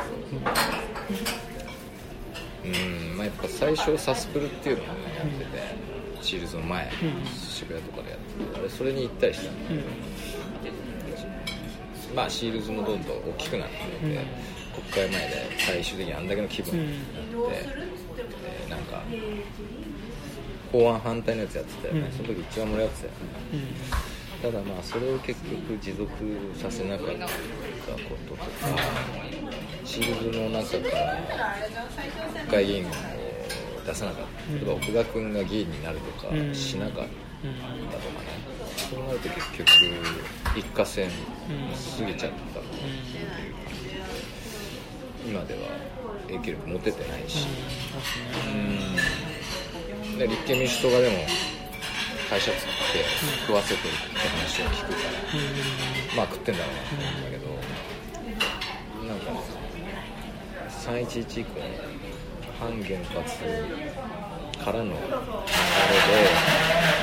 できた、まあ、リベラルの勢いとかやり方みたいなのがやっぱあの一瞬やっぱちゃんとその自分が主体的に政治関わらないとん。やばいなっていそう感覚に良かったんなったんですだよね。かね。うん。その空気自体すごく良かったと俺も思っているんだけど何なんだろう。ね持続しなかったのか。うーん。何なのか。過激化しすぎたのか、まあ、いろんな要因があると思うんだけ立民とかに関してはなんか僕は逆になんかそのやっぱ維新とかどうんうん。やっぱ自民とかとやっぱりなんかどっちかというとそっちに寄ってっちゃってることうんっていうのがうんなんか多分そのじゃあ自民じゃない選択肢って言った時にうんなんかそれがやっぱ今ないっていう時に。じゃないっていうのがないのよそう。なんかじゃあだから僕は割となんか大体共産とか令和に入れてたりするんですけど、でもなんかまあほぼ主張的には共産とかが一番近い。んですなるほど。共産とか社民か、うん。社民とか近いんですけど。でもやっぱりなんかさっき春谷さん言ってたみたいに、うん。じゃあそこがじゃあ第一党になるかっていうとうまあ無理でしょーん。ってなでもなんかまあだ共産とかはまあ政策によっては支持するべきところもある。よからなんかそれこそ野党共闘みたいなことって、いやなんかだからそういう意味ではなんかあるのかなと思ってたんですけど、うん。でもやっぱりそのじゃあり立民って言った時に、うん。なんか普通に維新とかとその政策協議会みたいなことをなんかやったりしてる時に、うん。ああじゃあやっぱりなんか共産に入れても、ん。本当にじゃあ反映されるかわかんないから、うん。折衷案だけどまあ立民に入れようみたいな気にはならないっていう方向なんで、うん。なんかまあ難しいよね。しまあもう機能してないね政治だから。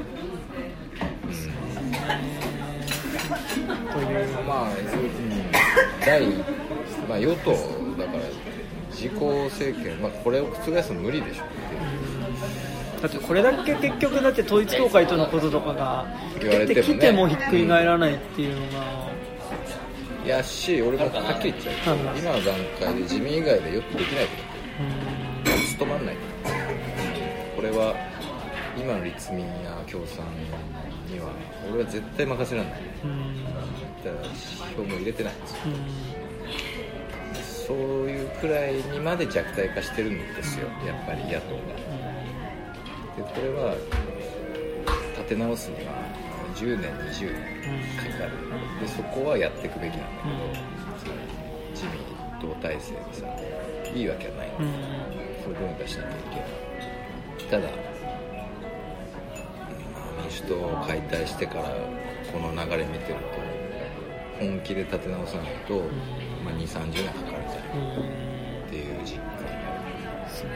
まあじゃあ逆にじゃあ民主党政権時代民主党良かったかっていうとなんかそこはやっぱ原発事故の時そうのねその時でもうまた超非常時うんでじゃあなんかその時に結局インドに原発売りに行ってたりとかもしたわけで同時に。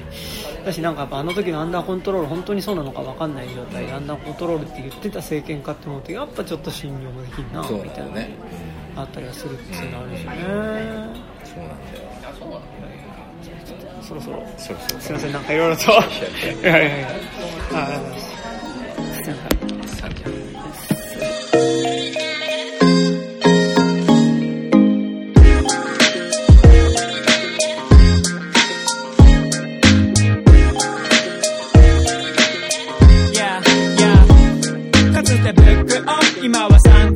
鼓膜こびりつ変なサントラ塾帰りの夜憧れた TFOA 独立不動の立ち読み少年。